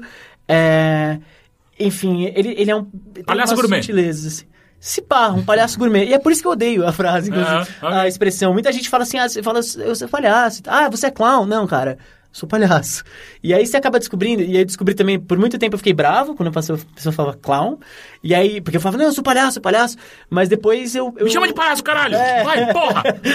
É, mas depois eu comecei a, a perceber que é a mesma, a mesma coisa. Então eu vi muita, muito palhaço tradicional. Teve uma vez que veio o Biriba, é um palhaço é, capixaba. Ele veio pra cá para um encontro, ele é um palhaço bem importante assim no circo tradicional. E aí ele fez um número com um cara que vinha do, do teatro, assim, um clown. E aí você vê, cara, as regras do jogo são as mesmas, saca? É um jogo, tem muito de jogo, e, e as regras são as mesmas, e você vê os caras, os dois atuando, os dois sabiam o que eles estavam fazendo, saca? Um- e as, as vertentes eram totalmente diferentes. Quem gosta de fazer diferenciação de, de termo, diria que um é um clown, o outro é um palhaço, mas você enxergando os dois no, no- no picadeiro, era a mesma coisa. Mas saca? como, eh, tipo, qual é Como o que é uma palestra de palhaços, não, não, né? qual é o julgamento... todos sérios assim. Do de- que, que é um, o que, que é Não, outro? é o tipo o julgamento de... Nossa, ele tá mandando muito bem. Tipo, é o ângulo que ele jogou a torta. Realmente foi tipo, espetacular. Ah, não, puxa. Tipo, você A gente entende? tá- É- eu, entendi, eu entendi, eu entendi. É porque, assim, a, a referência que a gente tem é muito essa do, do- Mas quando foi a última vez que você viu um palhaço? Puta, faz Porra. tempo. É, então- Assim, f- ao vivo faz tempo. Em pesadelos, ontem. mas... É, essa, essa referência é muito que a gente tem, né? Eles espirrando a água na galera com a flor, né? Jogando torta na cara, virando cambalhota, chute na bunda e tal. Mas, principalmente no circo, tem uma narrativa. E a narrativa geralmente é a mesma. Você tem, sei lá, umas 20 entradas clássicas, né? 20 números clássicos, sketches tradicionais, que são replicadas em todo o circo e cada pessoa faz do seu jeito, sabe? E tem, tem técnica bastante nisso envolvida e você percebe que o cara é bom quando ele tem a técnica afinada, quando ele sabe, ele entende a maneira como o público está se comportando, isso vai, vai afetar diretamente a performance dele e ele consegue ter uma, uma cumplicidade com o público que é muito forte. O palhaço é uma das... Aliás, toda, toda máscara, ela não respeita a quarta parede, né? E aí, você já falava de quarta parede aqui? Já, já, É, já. Eu sei o que é cortar a parede. Eu não, eu não sei se eu consigo entender o que quer dizer a máscara não repete. Nenhuma. Então você tem, você tem vários trabalhos com máscara no, no teatro. O palhaço é um deles, mas a comédia dell'arte é um, é um dos mais populares. Que você tem uma máscara, a máscara é sempre uma, um arquétipo. Ela, ela trabalha em cima daquele arquétipo. O palhaço também, mas o palhaço ele é muito mais flexível. O arquétipo palhaço é muito mais flexível do que o arquétipo do, ah, do, do arlequino, por exemplo. E aí, a máscara nunca respeita a quarta parede. Ela sempre quebra a quarta parede. Não existe um espetáculo de máscara que a, que a pare- quarta parede é respeitada. Que você tem tipo, o palco italiano, o cara fica lá atrás e não fala com o público em nenhum momento. A, a- a máscara sempre fala com o público. Todo espetáculo de máscara, o ator vai sempre olhar em direção ao público. Ele precisa da cumplicidade do público. E o palhaço, ele sempre tem essa coisa. Você lembra quando o Didi Mocó olhava pra câmera? É isso. O, aliás, o Didi é um palhaço excelente. E o Tiririca também. É que a gente pensa no Tiririca e você pensa nele na Praça Nossa e tal, mas quando você vê ele fora e ele vem de, de, de escola de circo, assim, é, escola no sentido de, de origem de circo, ele é brilhante, cara. E ele tem uma cumplicidade com o público, ele sabe exatamente como fazer o público se comportar da maneira como ele precisa que se comporte para aquele número funcionar. É, ele consegue fazer rir, mas não é necessariamente a intenção dele, sempre. E isso é muito, muito interessante. Então, é, tem, é, é muito subjetivo, por assim dizer, mas tem muita técnica envolvida. A maneira como o cara consegue controlar aquela audiência pra estar no mesmo lugar que ele, na mesma energia. Energia não no sentido místico, mas no mesmo, no mesmo Na vibe. na vibe. É, pode a ser vibe. que seja essa palavra. E aí, é, então tem, assim, teve essa vez que veio o Biriba. o Biriba, e aí a gente viu isso acontecendo, assim, um palhaço é, Tradicional. tradicional com um clown, e aí a- o jogo acontecia da mesma maneira que aconteceria se fossem dois palhaços tradicionais, se fossem dois clowns, enfim, só que aí, geralmente o clown vai pro teatro e o palhaço tradicional fica no circo, Isso, mas enfim. como que é uma performance com dois palhaços? É, isso existe um existe uma, uma um roteiro? Sim. É, é tradição oral, né? Palhaço e é, é sempre tra- assim. Hoje em dia existem alguns registros, mas tem uma coisa que a gente chama de entrada. Uma entrada é o que qual era a função do palhaço no circo anteriormente? O, você tem o, o- o circo de variedades, então você tem o trapezista, o domador, o malabarista, enfim, whatever, o que tá acontecendo. E aí, enquanto o cara tá montando a jaula do leão, você precisa de uma atração acontecendo ali. É um comercial. É quase um comercial. Então, por isso que é chamado de entrada. Ah, tem a entrada do palhaço. E aí o cara entra e ele tem aquele número dele. que As entradas tradicionais, ah, abelha abelhinha, o, o telepata, enfim, essas entradas tradicionais, elas são passadas de. É que essa, São todas coisas que eu tenho certeza que você sabe, só que tem um nome e você não sabia Exato. que tinha um nome. Abelha abelhinha, o, o Didi e o Dedé faziam direto na TV, tá O ligado? que, que é isso, Billy Billy? Ah, o cara vai lá, pega a garrafa, coloca na boca, fala, ah, vamos, vamos zoar o outro, são três. Vamos zoar o. Então eu falo pra você, ah, vamos zoar o Teixeira. Eu vou ser. Eu vou pegar aqui e vou beber a água e você tem que falar, abelha, abelhinha, deixa eu beber o mel da sua boquinha, um negócio assim. E aí você cospe água na cara dele. É isso, é idiota.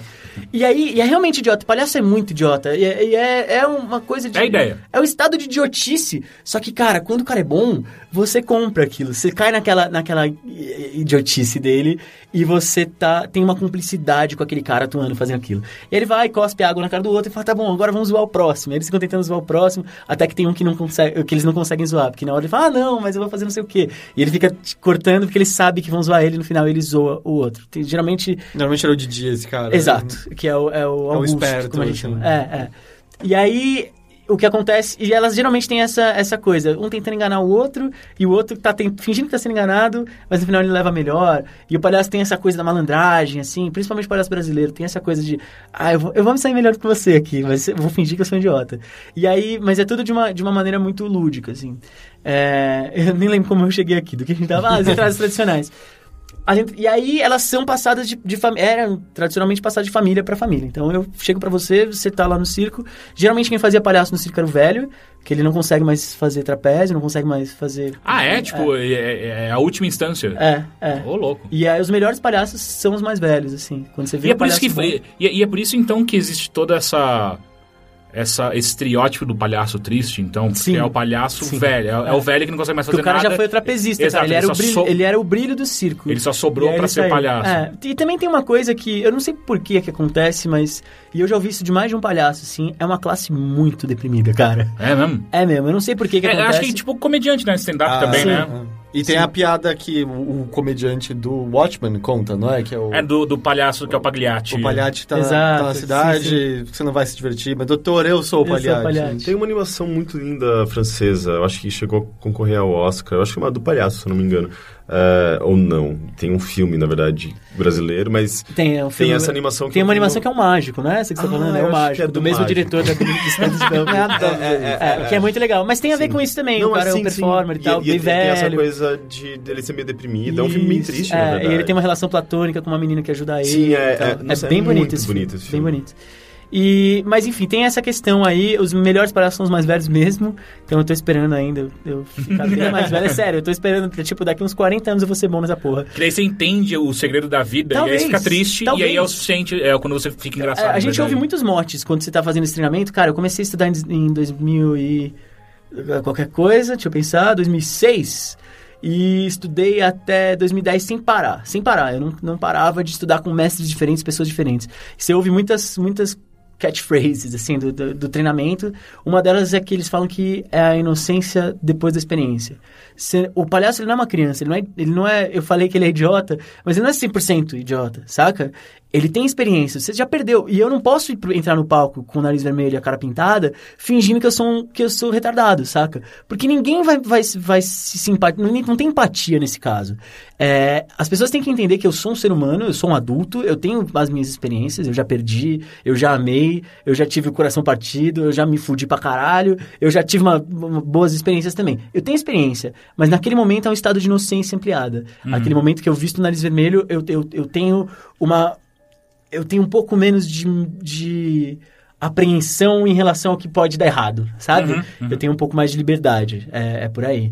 Enfim, essas entradas tradicionais, que, que es- esses números, assim, que tem geralmente dois ou três palhaços, você tem uma dinâmica, você tem dois arquétipos diferentes de palhaços também, é, e às vezes três, que é um que é o mais idiota e o outro que é o mais Espertão. mandão. Tipo, os três patetas. Tipo os Três Patetas, então você tem é, o branco, o palhaço branco, que é o que manda, que é o Mo. Você tem o palhaço Augusto, que, que é o Larry, ou, ou o Curly, na verdade. E você tem um chamado Contra Augusto, que fica entre os meios, que é o Larry. Esse é mais o Larry. É, assim. que é o Larry. E aí você tem essa, essa. É sempre essa dinâmica. O gordo e o magro, você tem. O gordo é o, é o branco e o magro é o o Augusto. Você tem no. Deixa eu pensar em outras Ah, duplas. o Chaplin é sempre o Augusto e as figuras em volta É, o Chaplin ele usa uma, uma, um arquétipo que, é, que foi bastante explorado depois, que é o Bum, né? Que é o, que é o mendigo, o- assim. É, mas ele é um Augusto. Ele é o tempo todo, ele, as coisas dão certo pra ele no final, porque ele foi muito idiota, que nem o Mr. Magoo, sei lá. Aham. Ele foi, foi muito... Foi tão panguão né, que as coisas deram certo pra ele no final. Então ele, sempre, ele sempre joga com essa, com essa figura do Augusto. Então você tem essa dualidade, e aí você entra esses dois personagens e tem um texto. Só que nunca é igual de um circo pro outro. Você pode ver o mesmo número, a mesma entrada, mil vezes, cara, com os mesmos atores fazendo, os mesmos palhaços fazendo, ela vai ser diferente, porque depende muito de como a plateia tá respondendo. Então eles podem mudar no meio do, do número, e aí ela tem sempre. Um palhaço bom ele consegue fazer aquela entrada ser dele. Aquele é um número clássico, você já viu várias vezes, o roteiro é o mesmo e tal, a mesma premissa, eu sei o que vai acontecer no final. Mas não é isso que importa. O que importa é como é que esse cara consegue se comportar. co- Como é que ele se comporta né, dentro dessa, dessa sketch? Como é que aquele palhaço se comporta? E cada palhaço tem uma figura diferente também. Tem uma maneira como ele, como ele é, um estado dele, que também ele aplica para cada, pra cada entrada. Então você nunca vai ver a mesma entrada duas vezes, cara. É, é- e é, é- é bem bonito, assim, você enxergar que, que ela pode estar sempre em, em- em mudando, assim. E tem muito de improvisação no palhaço, também por conta de, de tradição, porque e se deu uma merda? Montou a jaula, a gente entrou, fez nossa entrada, a entrada tá demorando, aí a, a jaula tá demorando para montar do leão, porque deu um problema lá. Os caras vão ficar, olha... É, o Léo matou alguém. E aí, não, isso não, não acontecia tanto. Tanto. É, tanto, algumas vezes. E aí vai alguém gritar pra você e vai falar assim, ó, meu, você precisa de mais 20 minutos aí. Caralho, não é 5, 20. 20 é, foda. E aí você tem 20 minutos de improvisação. No, no circo isso acontece, acontecia muito. Até hoje acontece um pouco. E aí, às vezes, tipo, isso acontece também. E ouvir história de, de palhaço velho, assim, foda, porque antigamente não tinha proteção, tá ligado? E aí caiu o trapezista. É isso. Caiu o trapezista, o cara vai lá, te dá um tapa na bunda e fala, vai lá. Você tem que distrair a galera, que a gente vai tirar o trapezista que caiu. É, distrai a galera enquanto a gente pega os pedaços do Exato. cara que estão ali pelo Exato. brigadeiro. Pega, pega E pe- tem perna dele, Chuta, chuta pra trás. Na, na, na minha piada você tem que chutar Faz pra trás. malabarismo com a perna e joga pra cá. E tem várias histórias dessas, assim, do cara falando, meu, e eu, o cara, tipo, a, a esposa morreu no trapézio. E o cara. Ô, porra! Caralho! Não, você não faz nada, você entra lá em luto, sabe? E o cara entrou. E tem uma coisa, cara, de, de uma honra, saca? Defender o tradicional circo. é foda, cara. É foda. É, assim, eu não tenho essa, essa experiência, claro, eu não sou de família circense, não, não trabalhei em circo, mas é, é muito, muito louco ver, assim, as histórias, a, a- o orgulho que, que existe, assim. É, eu eu até dou a dica, tem o Centro Memorial de História Circense, Centro de Memória Circense, uma coisa assim. Fica lá na Galeria Olido, Uhum. e eles têm lá um espaço de. que tem, sei lá, o, o monociclo do Arreli, esses bagulho assim. E tem uma puta história lá, eles têm uns documentários que passam. Sempre acontecem uns encontros com esses artistas mais tradicionais, saca? E, pô, é mó bonito de ver, assim, porque a gente acha uma coisa, a gente tem essa ideia fixa na cabeça do que é um palhaço, do que é o circo. E depois que eu comecei a, a- a entrar nesse universo, eu vi que era uma outra parada, que era muito mais bonita, saca? Que era muito mais sincera, saca? E, e uma arte muito que está esquecida em, em muitos lugares, assim. Que hoje o que a gente tem de. A gente tem o circo, o circo de Soleil, que é uma academia de ginástica, e a gente tem o, o, o circo tradicional morrendo, assim. E, e é bem bonito ver a história, assim, porque tem muita coisa bacana.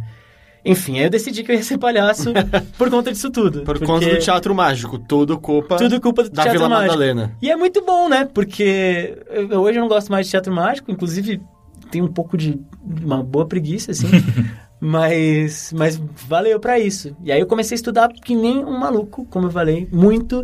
Eu fui, eu fui para Campinas, fiquei duas semanas lá estudando com um cara que era foda, que é o Wesley Magalhães.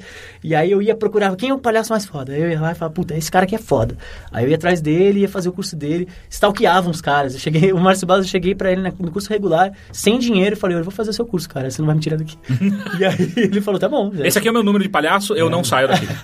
Não não- não é- é, é, é- é difícil você encontrar palhaças, sabe? Tipo, ainda mais, mais experientes que, que atuem. Então, não, hoje não. Quer dizer, é, ainda é muito difícil, é, ainda tem uma resistência muito grande, porque o palhaço, principalmente o tradicional, tem uma questão muito forte do sexo, e, e ele é muito gutural, então tem, tem uma questão muito forte desses desejos é, primitivos, assim, fome e, e sexo, é muito, muito trabalhado. Só que de alguns anos pra cá, eu diria uns 15, é, talvez um pouco mais, a gente tem muitas palhaças muito boas surgindo, assim.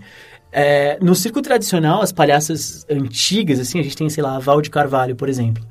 É, se quem quiser olhar no Google depois, Val de Carvalho. Ela, ela é tradicional, mas ela sempre teve resistência. Geralmente essas palhaças têm uma figura masculina, que elas assumem, é um palhaço masculino.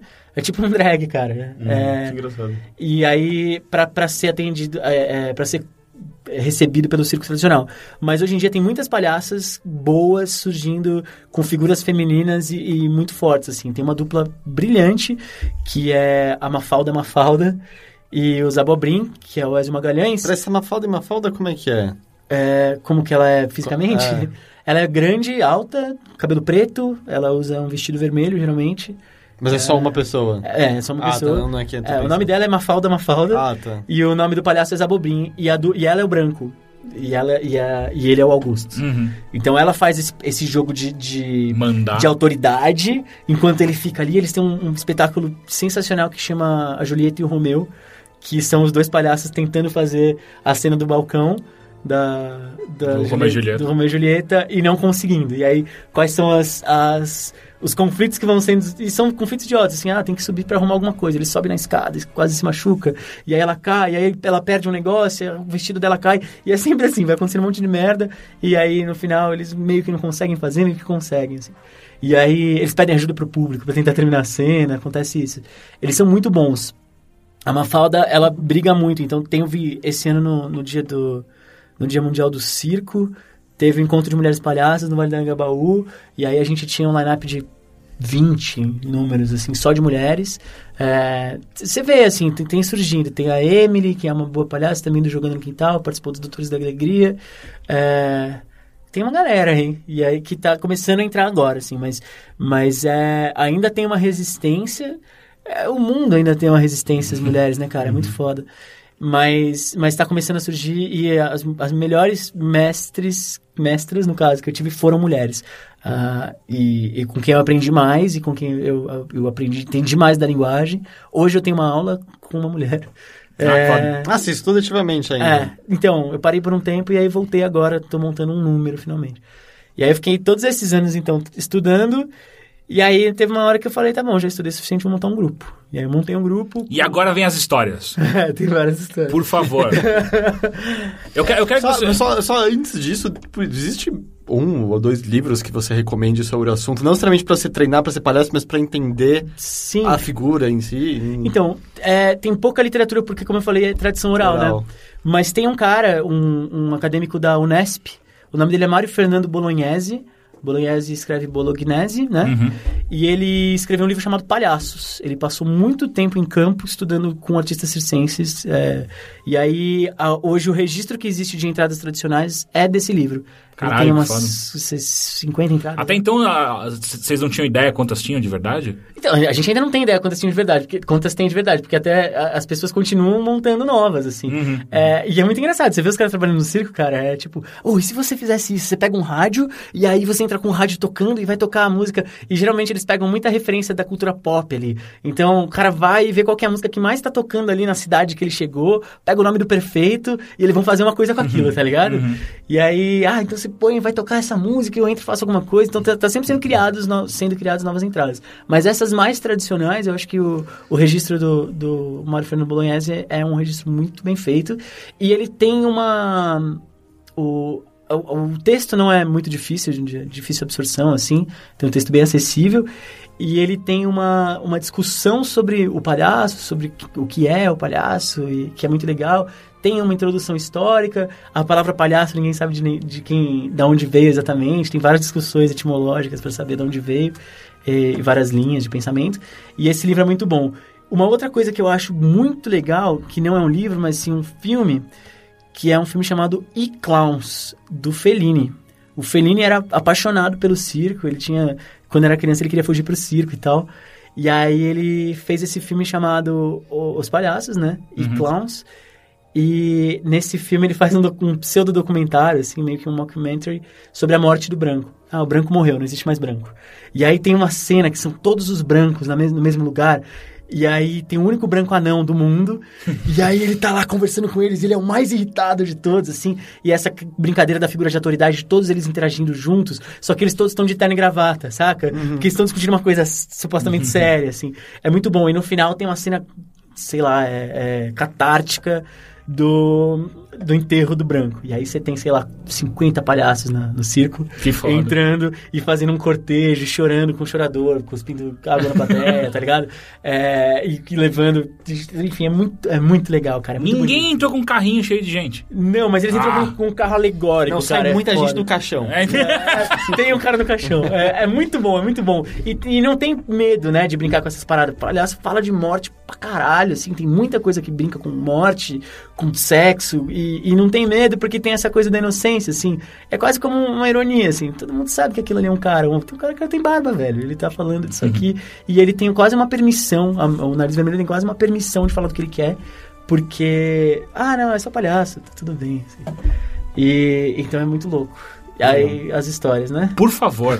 Eu quero, pelo menos, eu, pelo menos eu quero que você conte pro Heitor e pro Henrique aquela que você me contou. Eu vou contar. Acho que essa é uma das melhores. Aham. Tem várias Ela tá histórias. com cara de que já ouviu várias Não, vezes. essa eu nunca ouvi. Não? Mas, Nunca vi. mas- mas ele é muito bom de história. Muito bom. É, então, a gente montou um grupo, né? E aí a gente fazia uma, uma coisa bem Qual é o simples. nome do seu grupo? Em topo. Todo mundo tinha sobrenome italiano, a gente decidiu que ia ser uma palavra italiana, a gente pegou a palavra italiana que significa encontrar o acaso. Ah, tipo, topei no cara, o cara na rua lá, também significava tropeção, a gente achou bom. Chamava em topo. E aí a gente fazia uma coisa simples, que já tinha orientado a gente pra fazer muitas vezes. A gente não tinha número, isso é uma coisa que você briga muito tempo pra você desenvolver um número seu.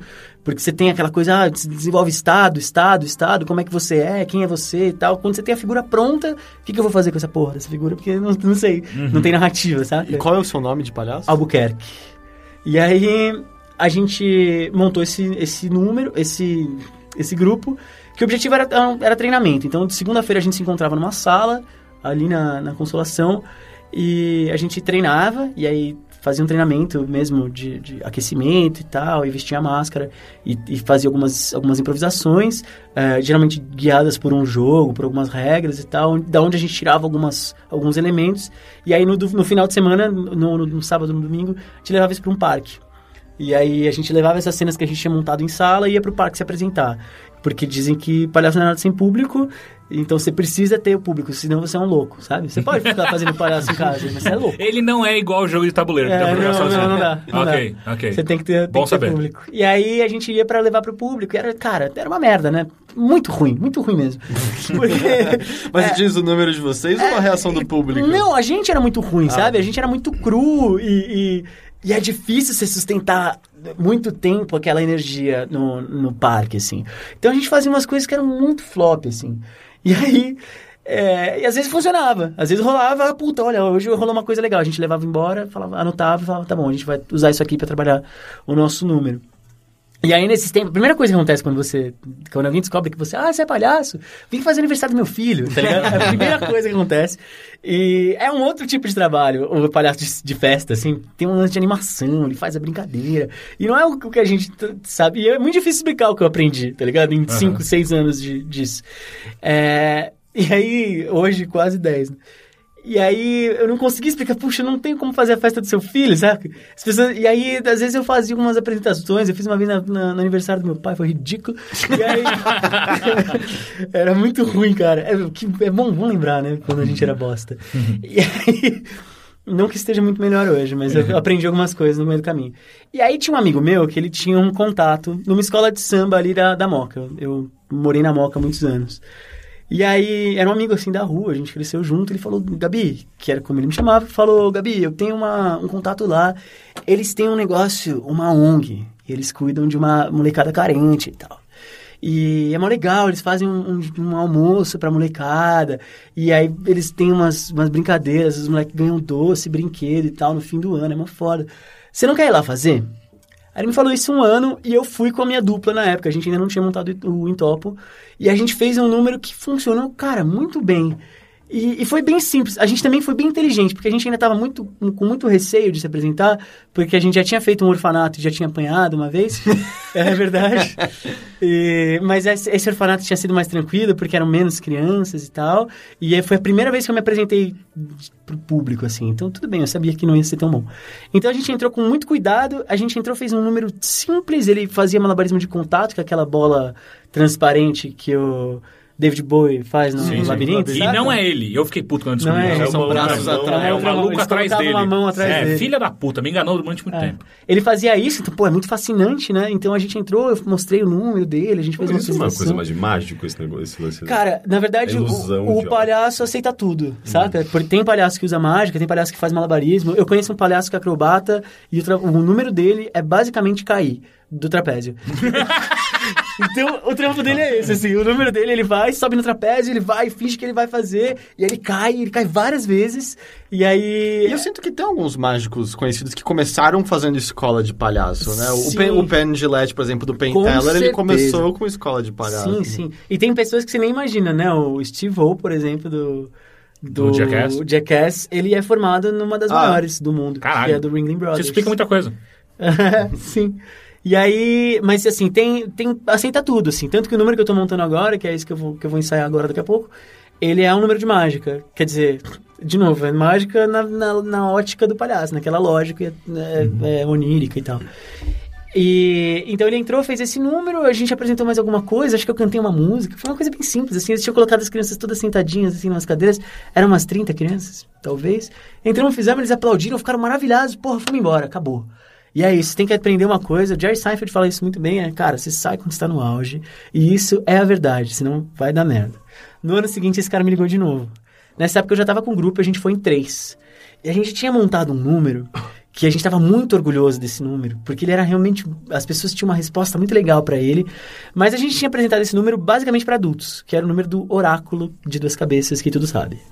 E aí o oráculo de duas cabeças que tudo sabe era basicamente eu e mais um, um amigo e vestindo uma roupa só, né, que saía as nossas duas cabeças, de nariz vermelho, e esse outro cara fazia uma apresentação, uma introdução toda mística, e ele acendia uma vela, e falava assim, vamos ah, liberar as energias do local, com uma voz meio, meio cantada, assim, é, descruzem os braços, senhoras e senhores, uma entidade única está aqui para apresentar, blá, blá, blá, e aí ele apresentava o oráculo que tudo sabe, a ideia, e a, a ideia do número é que a gente ia responder todas as perguntas do, do público.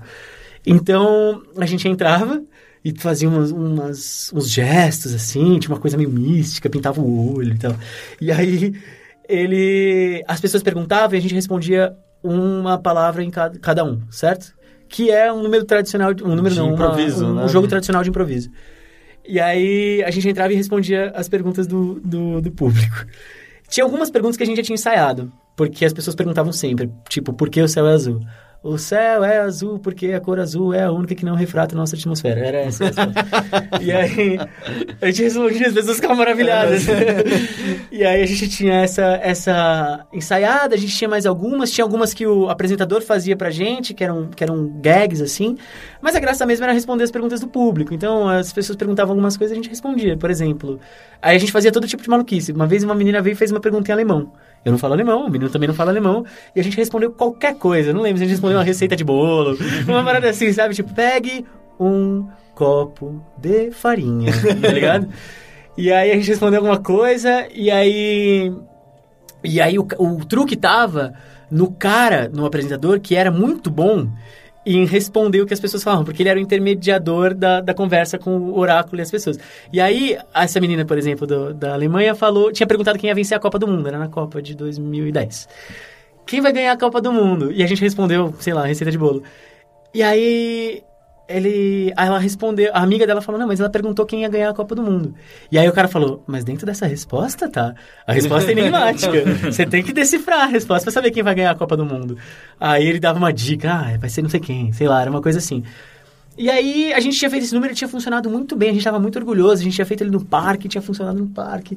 E aí falei, porra, vamos levar o oráculo pra essa para essa escola de samba e vamos levar uma entrada tradicional, que é a entrada do jornal. São também três palhaços, um palhaço tá lendo o jornal, e aí o outro chega, e aí chegam os outros dois, ele tá lendo o jornal num canto do, do palco, do, do picadeiro, os outros dois chegam juntos, e eles estão, ele, um chega pro outro e fala assim, ou, sabia que você saiu no jornal? O cara fala, não acredito. Eu saí no jornal? Ah, saí no jornal. Não acredito. É, pô, ou aquele cara tá ali no jornal. Vai lá pegar o jornal dele. Aí ele vai, pede o jornal pro cara. O cara fala, não. Aí ele volta e fala, pô, mas você pediu muito duro, você tem que ir mais mole lá. Aí o cara vai todo balançando assim, fala, me empresta o jornal. Aí ele responde, não. Aí ele volta e fala, pô, mas você foi muito mole, agora você tem que ir meio duro, meio mole. E aí é uma, é uma piada bem, bem verbalzinha, assim. É, e aí, e também física, né? O cara faz, dá a, a deixa verbal e o cara leva na, literalmente a parada. No final tem uma, uma sequência de tapa, assim, de claque. E aí acaba com um chutando a bunda do outro. É bem besta, assim. E eu falei, pô, é criança, vamos fazer uma entrada tradicional que vai funcionar. Aí a gente ia fazer a entrada do jornal e logo depois o número do, do oráculo. Então a gente entrou, ah, os palhaços! E eles foram, colocaram todas as crianças, mas dessa vez não tinha 30 crianças, tinha umas 100, tá ligado? Pelo menos essa era a impressão que eu tinha, sabe? Caralho, 100 crianças. E aí a gente entrou e eu tava super nervoso, falei, caralho, é muita criança. E por mais que palhaço seja é, considerado uma coisa infantil, e por mais que Patati e Patatá, por exemplo, façam isso muito bem, pelo menos os reais façam isso muito bem, porque são muitos Patatis e Patatás, né? É, mas por mais que eles façam isso bem, não é necessariamente uma coisa infantil. Às vezes é, é- pode ser apreciado por adultos também. E aí ele, a gente entrou lá, tinha muita criança, só criança, tinha umas quatro, cinco mulheres lá cuidando deles, assim. Aí eu falei, cara, isso não, não, não vai ser bom. A gente entrou e foi fazer a entrada do jornal. O menino entrou com o jornal, o Alê, pegou o jornal, começou a ler. E aí a gente entrou lá, tava, ah, pô, você saiu no jornal. Não acredito, eu saí no jornal, saiu no jornal. Vai lá ver, ó, o cara tá com o jornal. Aí ele foi e falou assim, empresta o jornal. E aí o, o Ale vira e fala, não! Na frente tinha um bebê de colo, sei lá, a criança devia ter três e meio, três anos e meio, porque já falava, quatro anos. E a criança começou a chorar. Imediatamente, na hora que ele fala não, ela começou a chorar. E a gente achou que ela tava com medo, e a gente já tem todo um modus operandi quando a criança tá com medo, tá ligado? Um, um modus. A gente vai lá, fica calmo, sabe? A gente respeita, a gente toma uma distância, a gente fala pro adulto que tá com a criança meio que ficar longe, porque a gente não quer traumatizar aquela criança pro resto da vida. Inclusive, já muitas vezes a gente destraumatizou algumas crianças. É, e aí a gente achou que ela tava com medo. E aí eu já, já me afastei um pouco. E aí ela falava assim: empresta o jornal pra ele! E aí- Só que a gente nunca tinha tido essa resposta, tá ligado? pra esse número. Fudeu, fudeu!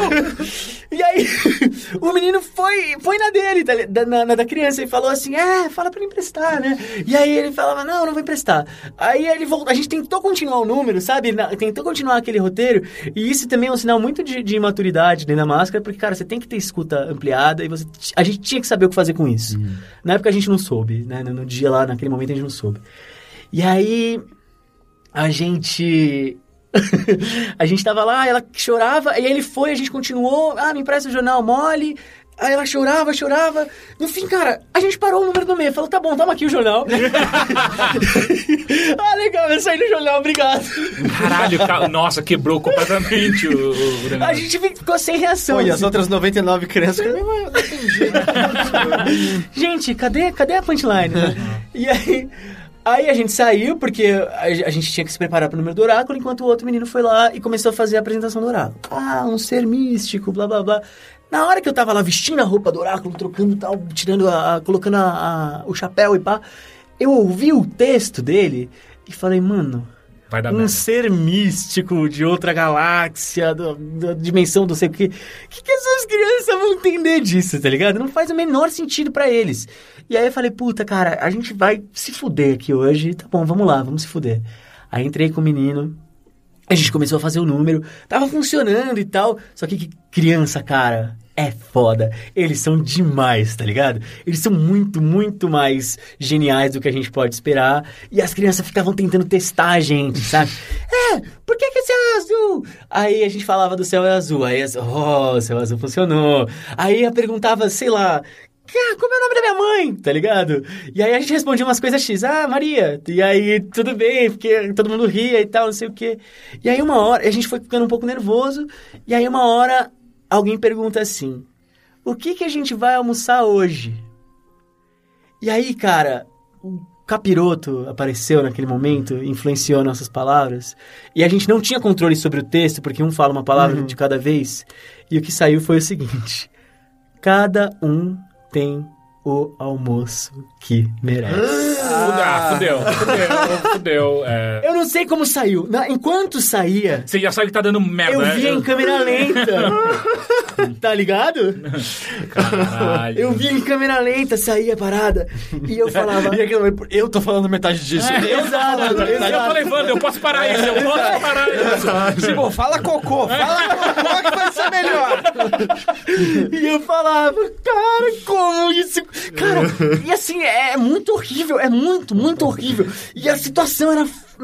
Eu fiquei muito mal, assim. Mas hora- alguém falou, eu não comi por imagina- três dias. Não, não, não. Na hora que a gente falou isso, a primeira reação, quando começou a sair essa frase, foram as meninas que estavam lá cuidando, fazendo uma cara que vocês vão ver, eu não consigo descrever direito, era tipo.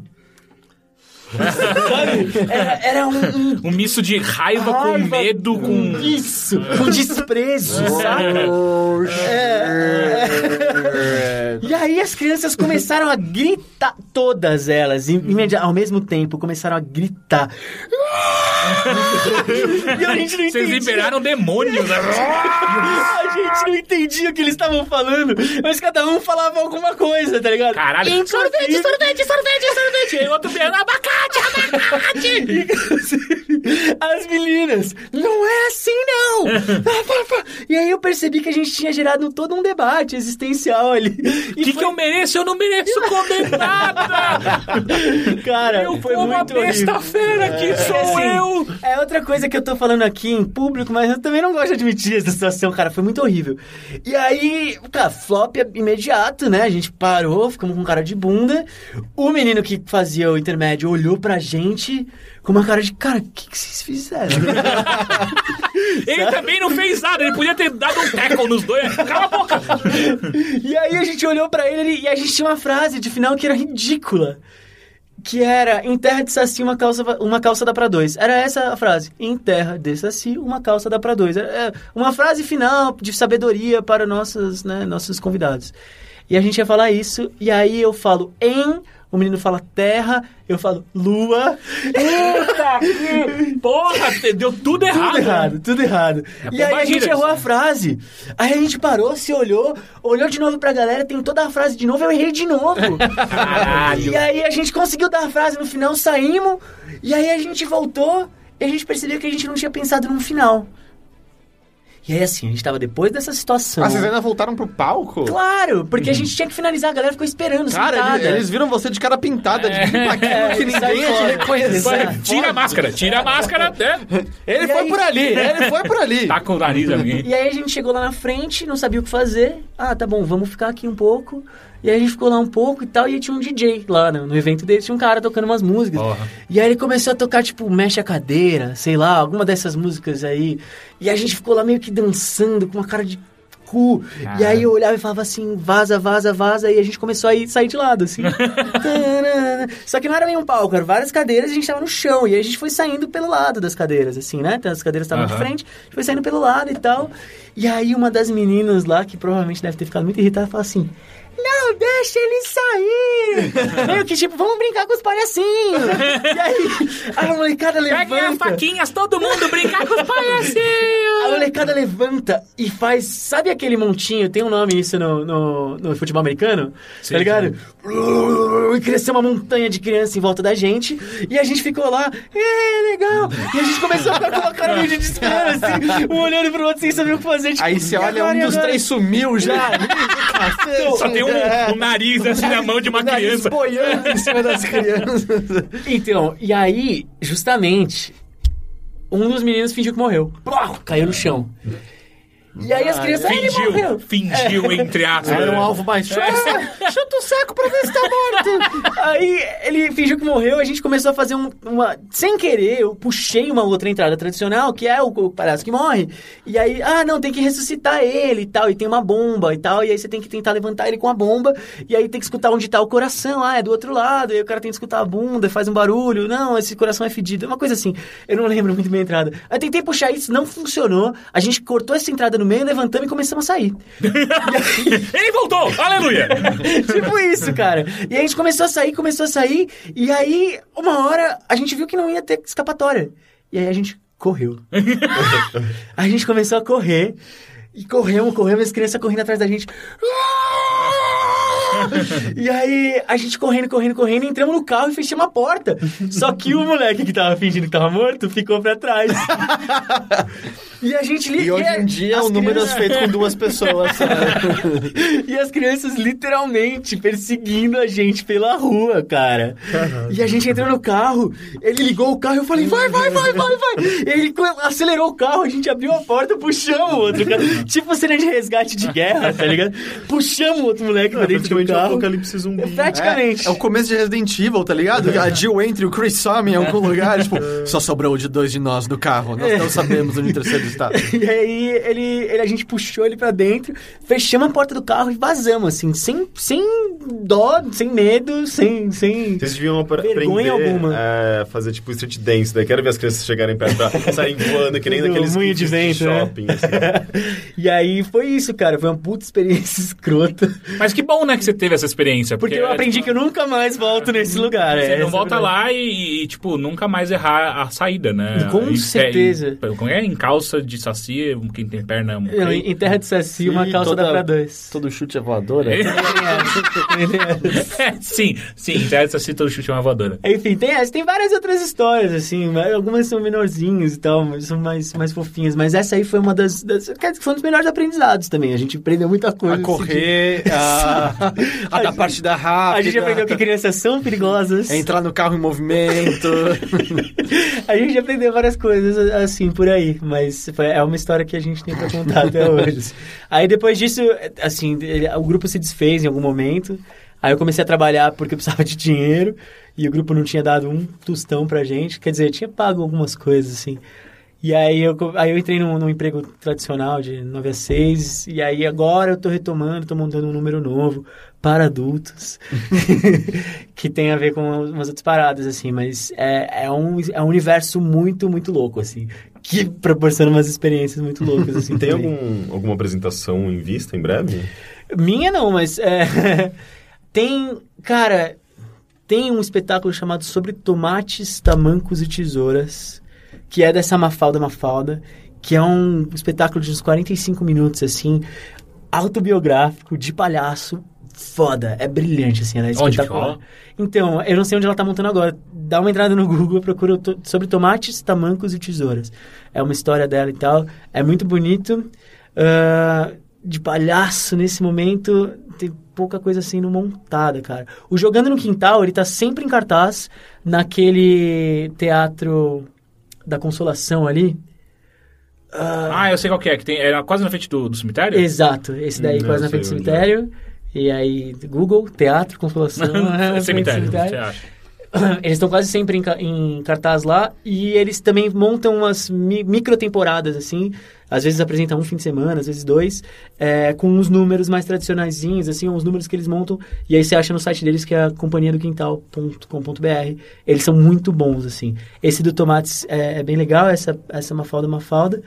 E tem um outro que estava no Sesc até agora há pouco, mas agora caiu, que é o da espirulina, que chama Spatódia, que é o nome de uma flor. Esse é um pouco mais. muito mais introspectivo. É nariz, é palhaço, mas é muito, muito maluco, assim. É bem onírico, tem uma parada quase surrealista do número. Ela não fala nos primeiros 20 minutos de. De De peça. de peça, só que não é que ela não fala e tá fazendo mímica, tá ligado? Ela não fala e ela tá numa loucura, ela tem uma loucura interna, assim, que é muito bonita, assim. Chama Silvia Leblon essa palhaça, ela já é uma palhaça velha, tem 60 e tantos anos. Que da hora. E ela é brilhante, cara. Você ia gostar muito. Porque... Mas não tá mais em cartaz isso daí. Então, mas ele entra, eles sempre montam umas pequenas temporadas. Aparece e assim. sai. É, são bem, coisas bem pequenas. Monta muita coisa ali na Roosevelt, o espaço do Parlapatões, geralmente tem coisa boa de palhaço acontecendo. Às vezes tem coisa ruim também. É, mas mas tem, tem muita coisa, tem que procurar, assim. Mas a Companhia do Quintal tá sempre montando. A Mafalda vai entrar agora em cartaz com Sobre Tomates, Tamancos e Tesouras de novo. E, o, e tem esse espetáculo Espatódia, na minha opinião, é, é- é- tem que ver, assim. Que, porque ele mostra que existe um outro lado do palhaço que é, que é muito bonito, assim. Que é bem emocionante. E tem um grupo que nesse momento está desfeito, assim, tá em, tá em pausa, que chama La Mínima, porque um deles foi virar ator da Globo. Porra. E ele tá fazendo novela e tal, que é o Domingos Montanheiro. Mas o La Mínima, eles têm um... Segundo minha mãe, é o bonitão da novela. Isso, é esse cara aí. É. E aí, o, o Domingos e o Fernandinho, que é a dupla dele, eles têm um espetáculo que chama A Noite dos Palhaços Mudos, que é baseado nos quadrinhos do Laerte. E também é brilhante, ganhou o prêmio Shell. É, Foi a primeira vez que o prêmio Shell foi para dois atores.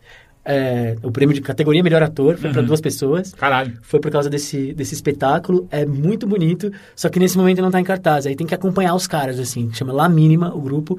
Eles montam umas coisas muito legais. Eles montaram um, um, um espetáculo na Livraria Cultura, também muito bacana. Aí tem que buscar, assim. Mas é porque é difícil. É uma linguagem que tem uma resistência de botar num teatro grande, assim. É, é difícil de você ver acontecendo. Mas, mas tem algumas coisas que vão pipocando aí. É só procurar pelos grupos, você encontra. Muito foda. Então agora nós vamos para os e-mails que você pode mandar para bilheteria.overloader.com ou então para as perguntas do ask.fm barra bilheteria.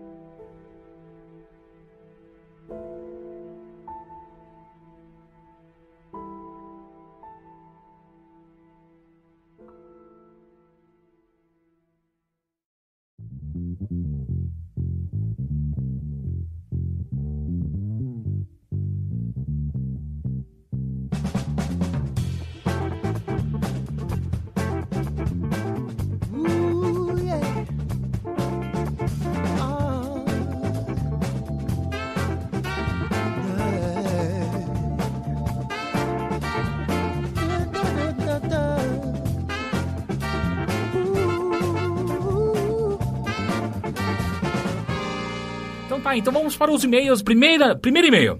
Queria saber do Caio uma comédia de fazer gargalhar, do Rick uma boa fantasia blockbuster e do Heitor uma boa ficção científica que se leva muito a sério. E aí eu vou pedir pro Gabriel um bom filme de terror. Tá bom. Tá? Então, ah, eu falo primeiro ah, uma comédia. Eu gosto muito de Ace Ventura 2. Hum, Acho que envelheceu pra cacete. Eu, eu, eu assisti faz pouco tempo, Ah, é? eu, eu gostei, eu Por que gostei. eu peguei a, fan- a fantasia blockbuster? O cara que pediu, eu eu acho que ele quis só inverter, sabe? Porque eu falo sempre de terror, ele botou Ficção comédia. científica Eu tenho uma dificuldade de, de ver. Eu Fanta- não, eu não assisto coisa. Eu não assisto coisa blockbuster. É, esse, essa é, a esse é o desafio, esse é o Então, eu, desafio. ah, eu vou, pode, pode ser dos anos 90? Pô, É, eu acabei de falar 80. Ace Ventura, cara. Tá, dos anos 80 é Labirinto. Já que a gente falou de Labirinto, Ah, é um dos cara, meus Só pra favoritos. Labirinto é o exato oposto de Blockbuster. Foi um fracasso absoluto Ah, é? em bilheteria. É mesmo? em bilheteria foi. Mas ele é um, um- Ele foi um pouco caro por Ele conta dos caro. bonecos, do, mas assim, ele não foi um blockbuster, ele foi muito, muito mal. Desculpa, você vai ficar com fanta- fantasia, com, com labirinto. labirinto. Ficção científica que se leva muito a sério. Pô, Solaris, então, né? Acho que não. Solaris é, uma boa. é. Mas eu não gosto. É, só tô. Eu só, eu só Você só tá cumprindo a pauta, É, cara. Eu Mas é eu, isso aí. eu só assisti o do George Clooney. É, Pô, tem Pandorum. que é isso? Pandorum é aquele filme que a gente assistiu junto, que, que a gente assistiu. Que eles, que eles vão pro espaço em É. busca de Mas não Ah, legal você, era o leitor. Não sei, eu lembrei só ele de um. Ah, Gabriel, Um filme de Um terror. filme de terror, eu vou seguir o tema, eu vou falar um que tem no Netflix, eu espero que ainda tenha, porque às vezes Hum. eles saem. Chama Stitches. Stitches? É, ele é um filme. Eu já passei por ele. É, passou, ele é muito engraçado. É um filme de terror, mas é um filme de terror trash, assim, bem engraçadão. De um Stitches? palhaço assassino. Caralho! Tô percebendo algo no tema. e ele é uma maldição do palhaço que vem no aniversário do moleque. Se o moleque fizer a festa de aniversário, o, palhaço morre na festa de aniversário do moleque. É um palhaço muito ruim. Por que você não falou It? Porque eu, eu não gosto tanto do It quanto eu gosto desse. Porque esse é engraçado. Eu gosto muito mais de filme de terror que é É engraçado. porque ele tá vendo que isso pode acontecer um dia com ele, morto pelas Exato, crianças, ele exato. vai voltar pra se pra, vingar. se, pra me vingar. E aí ele volta no aniversário do moleque, sei lá quantos anos depois. E o cara que faz, eu descobri depois que ele é um comediante escocês. Ele chama Ross Noble. Não conheço. Fica a dica também, digita no YouTube, porque o cara é muito engraçado. Ele faz muita coisa só de improviso. Ele é muito engraçado. Chama Ross Noble. E aí ele dirigiu esses Stitches, que é... A produção é até muito bem feita, assim, pra um filme desses, lá do B, assim. É engraçado, trash. o Netflix eu tenho, eu tenho, eu tenho conhecido alguns filmes, ah, principalmente de terror, que são que tem uma produção um pouco mais barata. Eles não são, obviamente, não são blockbusters nem nada. E eles são muito interessantes com roteiros legais, sabe? Tipo, aquele Crabbers eu acho eu Sim, muito é muito bom. interessante. Ah, teve- Crabbers é divertido. é, tem aquele Housebound que eu te falei. Que Que eu falei. Eu assisti também. Você né? gostou, né? É, achei bem divertido. É um, é um filme de terror barra comédia neozelandês. É Mas pega, foda. pega algum, então, algum outro gênero desse que não nenhum desses quatro aqui que você falou. né?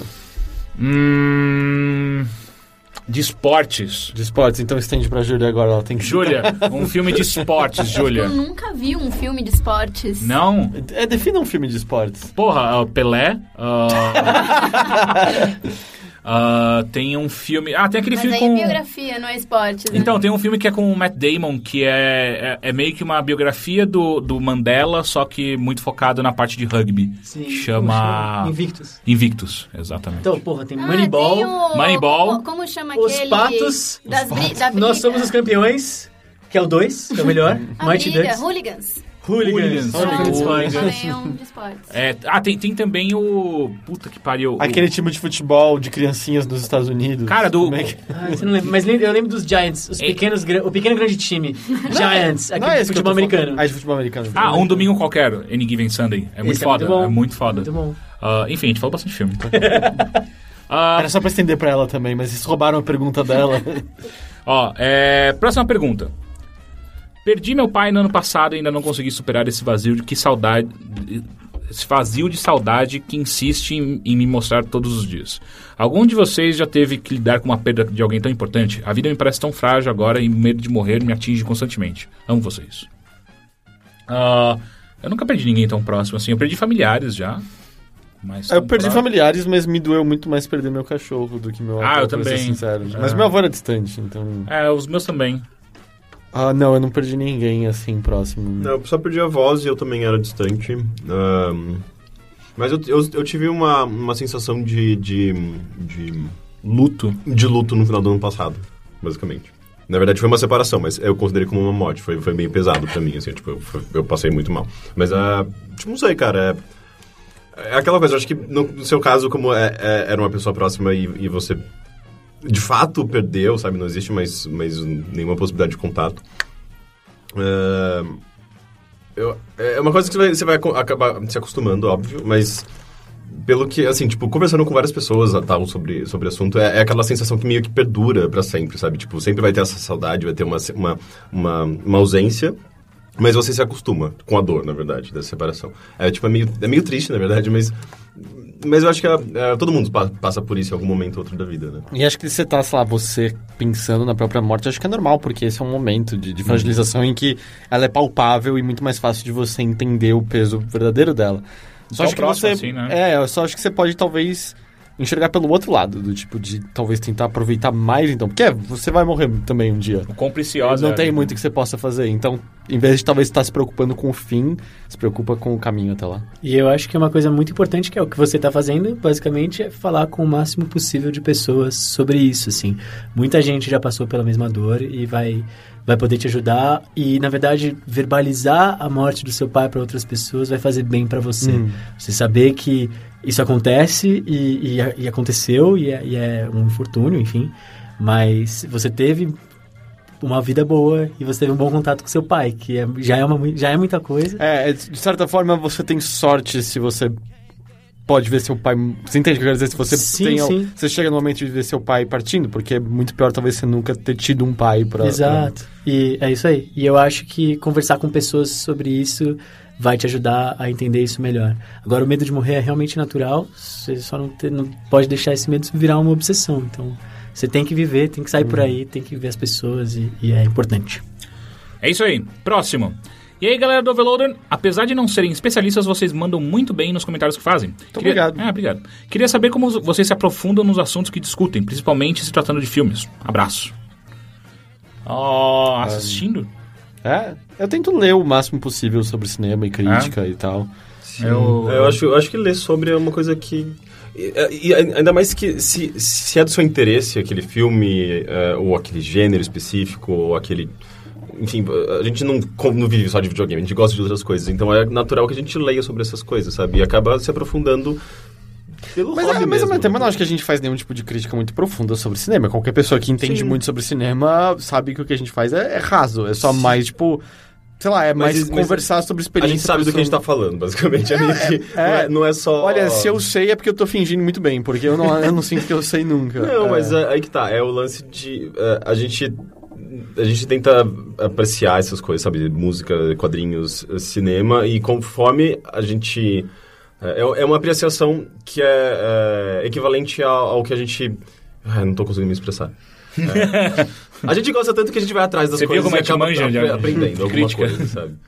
Ah, ah, eu não sei. Eu não sou um cara muito leitor de críticas. Eu gosto muito mais de reportagens em geral tal. Ah, eu, eu não leio tantas críticas assim. Eu, eu leio, mas não muitas. Mas eu acho que eu não faço boas críticas. Eu... É isso. Acabou tom só. É, Ah, mas eu às acho vezes que não é nem só a crítica em si, sabe? É, tipo, é o comentário que você é, absorve e comenta sobre um filme que não é necessariamente uma crítica ao filme como um todo, mas às vezes uma alguma coisa que você consegue destacar, alguma mensagem, alguma imagem, algum, enfim, é, e isso acaba e é uma coisa bem particular de cada um, na verdade, né? Cada um às vezes é, interpreta alguma coisa de um jeito, sabe? A gente acaba Ah, demonstrando. isso. mas uma coisa que eu sei é que gravar esse podcast especificamente ajudou melhor a entender mais algumas coisas. Tipo, a pensar de, de, de, alguma, de algumas formas diferentes. É, eu sinto que antes disso, eu- eu- o meu...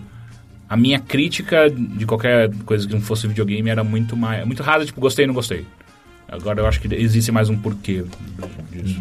Eu, eu por um tempo, eu, eu fui de um clube de leitura, né? E eu Aham. percebi que quando você lê ou, ou você absorve alguma obra pensando que depois você vai ter que falar sobre ela, você absorve ela já de uma forma diferente. Então acho que isso tem a ver com o que você tá falando. Pode ser. E o ato de conversar sobre, né, faz... é, é, eu não sei, pra mim, a falar alto me ajuda a pensar.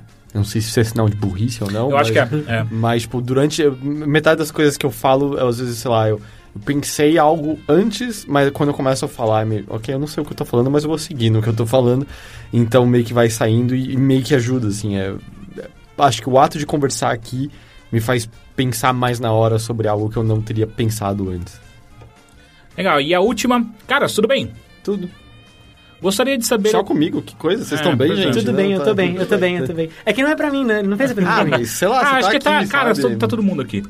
Gostaria de, gostaria de saber a opinião de vocês sobre bunda de homem. Isso porque, Adoro. isso porque tenho 1,15m de bunda. Quase, Como assim? Peraí, como Como assim? Como assim 1,15m, cara? Pois é, é, o- é tá Você tá medindo errado, eu acho que... Quase uma melancia. Ah, não, então ele tá medindo certo. Meu né? Deus. Mas é só a bunda- você- só a como você bunda que é gigante, calma, né? tipo, quadril, calma. a- E como sou baixo, proporcionalmente é maior. Às vezes acho que a galera me, me, me olha achando feio. Outras parece que estão achando legal. Enfim, gostaria de opinião de vocês. É tipo, é, é que nem daquele jogador Hulk. Manda uma foto, amigo ouvinte. Eu, eu, sendo bem sincero, eu adoro bunda de homem grande, cara. Tipo, eu. Ah, é? Você gosta de... Muito, You eu, eu, like eu quase criei. Super, eu, é quase, isso? eu quase criei um Tumblr eh, que- de bundas grandes. Não, é. É que, tipo, eu tinha. Caralho, se você fosse hétero, você ia ser aquele tipo de, de pedreiro que fica, ô, gostosa na rua, Então, só né? que é engraçado que as pessoas não, não, não percebem que homens também, também têm bundas apreciadas por outras pessoas, sabe? Tipo, o homem, tipo, ele tá andando na rua, ele, ele meio que tá desencanado. E a mulher, sei lá, eu acho eu a impressão que eu tenho é que ela pode pensar nisso antes de sair de casa, sabe? Estão querendo, né? É isso que tá não, falando, ela, né? Elas não, querendo. óbvio que não. Eu tô falando assim, tipo, é, ela, ela, o que eu tô falando é, é, ela, se ela colocar um vestido, ela pode pensar, putz, será que A vão minha olhar pra mim? bunda. É, sei lá, tipo, ela, eu não sei, eu acho que isso é levado em consideração pela, Tá, na hora enquanto, de enquanto eu roupa. pego uma calça Você jeans não e vai caramba, pensar nisso. porra, fechou, yes! É, eu acho que Essa- você- Você, eu sou mulher, então eu posso falar. Eu acho que é o ideal. é, é.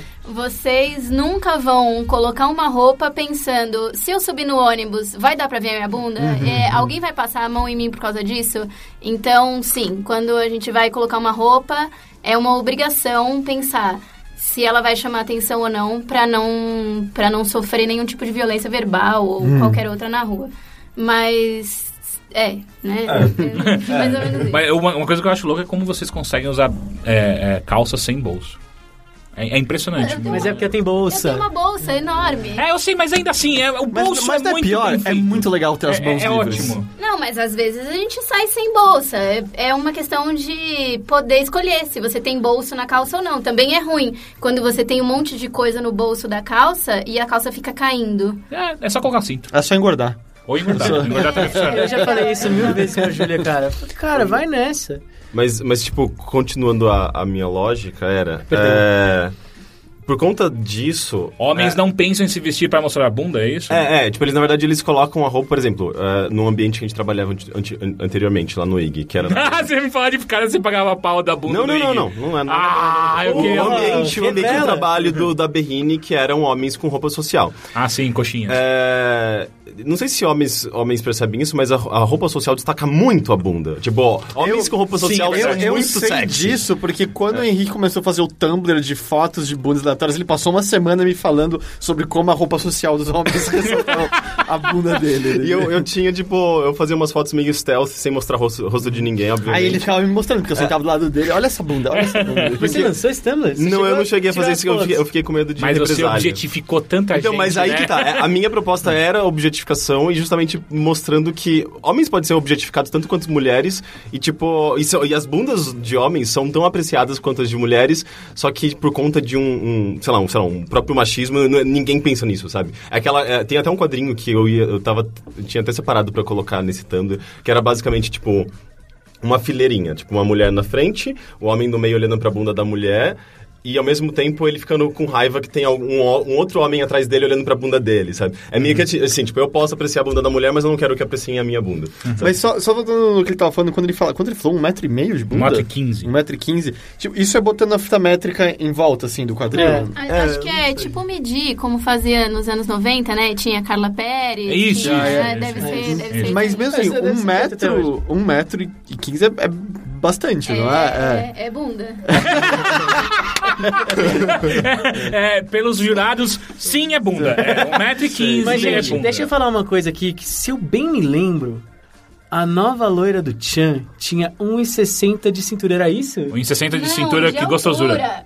Altura. 1,60 de altura. 1,60 de cintura. Eu entendo. É. Um buchão, justamente, por isso que eu nunca entendi essa Não, não, música. 1,60 de altura, que gostosura. Ah, de altura. 3 e... 105 de bundinha. 105 de bundinha. Era isso. Nossa, Ah. de bundão, né? Você tá me zoando que a letra tinha as Você medidas... não lembra da- disso? Não, Porra, Era sim. da nova e aí ela, ela ficava mostrando ainda o que que era. Tipo, 1,60 de altura, eu não sei qual era a... Acho a que ela fazia, colocava a mão na cabeça. É, sei lá, assim. alguma coisa assim. Aí de 105 de bundinha, ela virava a bunda pra câmera. Isso. Mas, Mas- Quanto, quanto que ele tem? Sim. 1 e 15. 1,15. Então ele tem Qual é mais que a Chan. Tem mais que a loira do Cara, Caralho, eu sei lá, eu acho que assim, você tem essa bunda. não, não, mas sabe, tipo, você tem duas escolhas. Ou você vai se sentir Own mal it. com isso, ou você não vai ligar pra isso. É, e- e é pra qualquer se coisa do seu bem, corpo, cara. na verdade. A, a Júlia falou que é um puta bundão. É, E- e do tipo- assim, tipo, você sempre vai encontrar pessoas que gostam e desgostam de alguma coisa no seu corpo, sabe? Tipo, o fato de eu ser magro, eu, não, eu me incomodo de ser magro porque eu não gosto de ser magro. Mas tem pessoas que gostam de, de mim, tipo, me, me magro. acham atraente por, por ser magro, sabe? Assim como você vai achar alguém que goste da sua bunda Exato, é. eu posso passar a vida encanando, tipo, eu sou baixo, tenho só uns 70 de altura, vão me Não, você tem gostosura. 70. É uns 69. É, não. É, e aí, tipo, sei lá, você pode passar a vida encanando com isso. Ei, é, vai, é, vai ter alguém que não vai gostar de você por conta disso? Vai. Mas vai ter uma gente que não vai ligar e vai sempre ter É bom, ele não fala se ele é hétero ou não, mas enfim, vai ter um... vai ter um Henrique pra vai apreciar um o nosso... Exato. Vai, vai ter Entra um... no Grindr, acha o Henrique e manda a foto da sua bunda pro Henrique. Não, não. ele vai- Não, não. É, Mas se incomoda muito, muito, muito, muito, muito. Dá pra muito. fazer filetinho de Ah, eu não sei, sei lá, existem operações né, plásticas que Existe. você... É, sério? Tem Eu acho que deve Tem livro Ah, inspiração que de bunda, cara. Cara, eu, eu sei, o problema é que assim, é, é muito fácil você falar sobre atitude positiva, mas existem pessoas que chegam num ponto que não consegue, a não ser que tenha alguma outra coisa. E eu acho que então ele tem que analisar isso. É claro, a melhor, melhor situação é você aceitar e foda-se, com certeza, por uma série de motivos. Você não quer, porra, é uma operação, é dinheiro, etc, etc. Mas se não tem maneira, entendeu? Se, se não, isso me incomoda, eu queria muito ser de outra maneira, eu não vejo por que não. Eu você vai concordo, sentir eu melhor. plenamente. É, mas se ele fizer exercício pra bunda na academia, fica maior. Então, não dá pra Não, saber, ou né? vai de- queimar. não, depende. Se for gordura, ele vai queimar gordura, mas você também vai se- tonificar Exato. a musculatura. Sim, mas Vai a musculatura da- enorme e dura. Mas a musculatura Irado, da cara. bunda Pô, é sério, é Tá sério. mais pra- ela tá, Tá lá mais, embaixo, tá lá deve ser embaixo. mais gordura. Então, sim, ele deve ter mais gordura. Se, se ele não, se ele se incomoda com a bunda dele, ele pode fazer exercícios. Sobe escada pra caralho. É, não, não, não só exercícios localizados mesmo, mas, é, sei lá, correr. Vai Correr, correr. ele vai, ele vai perder um pouco da gordura. Então, mas eu acho que ele não se incomoda. A pergunta dele é a opinião, assim. É, É que ele fala que uma galera, uma galera gosta ou a galera Outra não galera gosta. não, ele quer saber... É tipo batata. É, é Tem tipo gente que batata. gosta Eu e que prefere parte das escola. pessoas E eu imagino de que devam batata. ter roupas que, que você consiga ficar mais tranquilo, sabe? Sentir melhor. Acho talvez uma bermuda mais larga, uma calça mais larga. Alguma Daí fica maior se botar mais larga a bermuda, não fica? Não, menor. Porque se for Mais larga, apertada que vai... mais- mais Não su- tem gente que gosta de gente sem bunda? Sim. Tem gente que gosta de gente com, Com bunda. bunda. É. Então acho que é. Né, algumas pessoas vão gostar, outras não. É. É. Júlia, o que, que, que você acha de bunda? Eu não quero falar sobre esse assunto. Muito bem. Ok. É, Mas enfim, é, bundas estão aí, né? Veio pra, veio pra ficar, eu, Eu, acho. eu, eu acho que, eu acho que isso veio pra ficar. Eu acho Veio, veio. E pensa, deve ser muito mais confortável pra ele sentar. É, então, ser tipo, eu imagino. porra, pode eu imagino Porque, tá que- ligado? Não começa a doer o ossinho depois de É, um tempo. que você Nossa, tipo, cara, mas deve de doer pra andar de monociclo, velho. Muito. Ah, é? Nunca ande de monociclo, amigo. Eu acho que você todos os dias, Por que fosse de tão, tão, tão, específico o monociclo? Não é que nem Porque ele bicicleta? usa- É, porque ele esma... Não, esmaga muito mais, cara. É terrível. Ah, o saco? Não ande. É, é, Esmaga o saco Esmaga mais? o saco e esmaga a bunda mais. É, eu não Mas sei você tá por quê. botando É- selinho? ou Não, tem então. Tem selinho, claro. Mas é porque senão você- não ia esmagar, ia entrar. É porque, é porque no, na bicicleta você distribui Exato, seu que peso pro guidão também. No monociclo, não. É muito mais duro. É horrível. Então, Porra. cara, não ande de monociclo. Se você for andar de monociclo, faça E, academia. Mas é um e bom aprecia as pessoas então. que andam de monociclo, porque elas estão sofrendo na sua frente. né? Exato, muito. É, e o que eu ia falar é, porra, andar a cavalo pra ele deve ser incrível também. Pode crer. Porque andar a cavalo é foda. Tipo, natural, ele deve fazer sem cela, tá ligado? Eu fazia sem cela, mas doía. Ele deve Você ser... fazia cincela? Sim. Por que que, um, por que, que você andava a cavalo? Dois, por que, que você andava, a cavalo sem cela? Mas eu imaginei Tem um o, nome, o isso. Teixeira. Eu fazia o Te- hipismo. o Você Teixeira fazia hipismo? Tira. Sim. Então imagina um Teixeira em câmera lenta, sabe? Cavalgando. Com aquele cabelo ao capacetinho. vento. Capacetinho. Ferrando que você fazia Mas eu fazia hipismo rural, eu não fazia clássico. O que é hipismo rural? O Você tá rural inventando É em cima de palavras. uma vaca. O rural é aqueles que dão volta em tambor e laça bezerro. Ferrando. Tira. Você era tipo praticamente um cowboy. Sim. Que Mas da hora. você não conhece o Tião há tanto tempo assim pra ir cuidar Eu de morava em? Atibaia, eu morava do lado de uma, de uma fazenda que, era, que tinha cavalo e tinha aula de hipismo. passado bizarro. Que... Eu sei laçar um bezerro. Você queria ir pras Olimpíadas alguma coisa? Não, não, assim? não. Não, não. acho que não tem olimpi- hipismo rural nas Olimpíadas, cara. Acho que não. Na boa. Acho que o hipismo rural ele não é tão bem visto assim pela comunidade internacional. Ah, mas mas é, em rodeio tem direto. Tipo, se a gente estiver preso no meio de uma floresta com fome, você sabe laçar um, um, um cervo selvagem. Isso, porque a gente vai ter uma corda gigante. É, sobrou só isso. E eu consigo correr na mesma velocidade que um cavalo. Às vezes, com sorte, eu consigo fazer isso. Mas, mas assim, às vezes que eu consegui laçar de verdade, porque eu sabia fazer o nó, eu sabia jogar a, a, a Mas é corda. aquele lance de desenho animado, assim, de girar e... fum, Sim. Mas é que eu conseguia fazer isso melhor em alvo parado que alvo andando. faz sentido. Andando é, é caralho, os caras que conseguem fazer isso são impressionantes. E os caras conseguem fazer isso e do- da maneira correta, que é jogar pelo, pelo bezerro inteiro, passar pelo corpo dele e prender só as pernas, é incrível. Caralho. É incrível, é muito difícil fazer isso. Normalmente pelo pescoço. Também é, É. muito cruel. E, aí- e aí- é, não, mas aqui, pe- pelas pernas eu acho que é mais de boa do que pelo pescoço. Porque pelo, pelo pescoço você dá um tranco no bezerro que é assustador. Porque tá o cavalo correndo que nem um filho da puta, quando você puxa, o bezerro para. E aí é o Em pescoço. que né? momento seus pais te botaram nisso e falaram, essa é uma habilidade boa pra você ter no futuro? Cara, é, eu não fazia nada. Quando eu mudei pra Atibaia, eu tinha 8 anos, eu não tinha amigos, eu não fazia nada. E aí tinha esse esse é, esse rancho do lado de casa. E aí minha mãe era amiga de uma das, uma das mulheres que tinha que dava aula lá. Era vizinha de casa. E ela ficava enchendo o saco da minha mãe. Bota seu filho lá, bota seu filho lá. E minha mãe, uma, você não quer ir fazer lá? Ah, não. Ela obviamente me obrigou aí.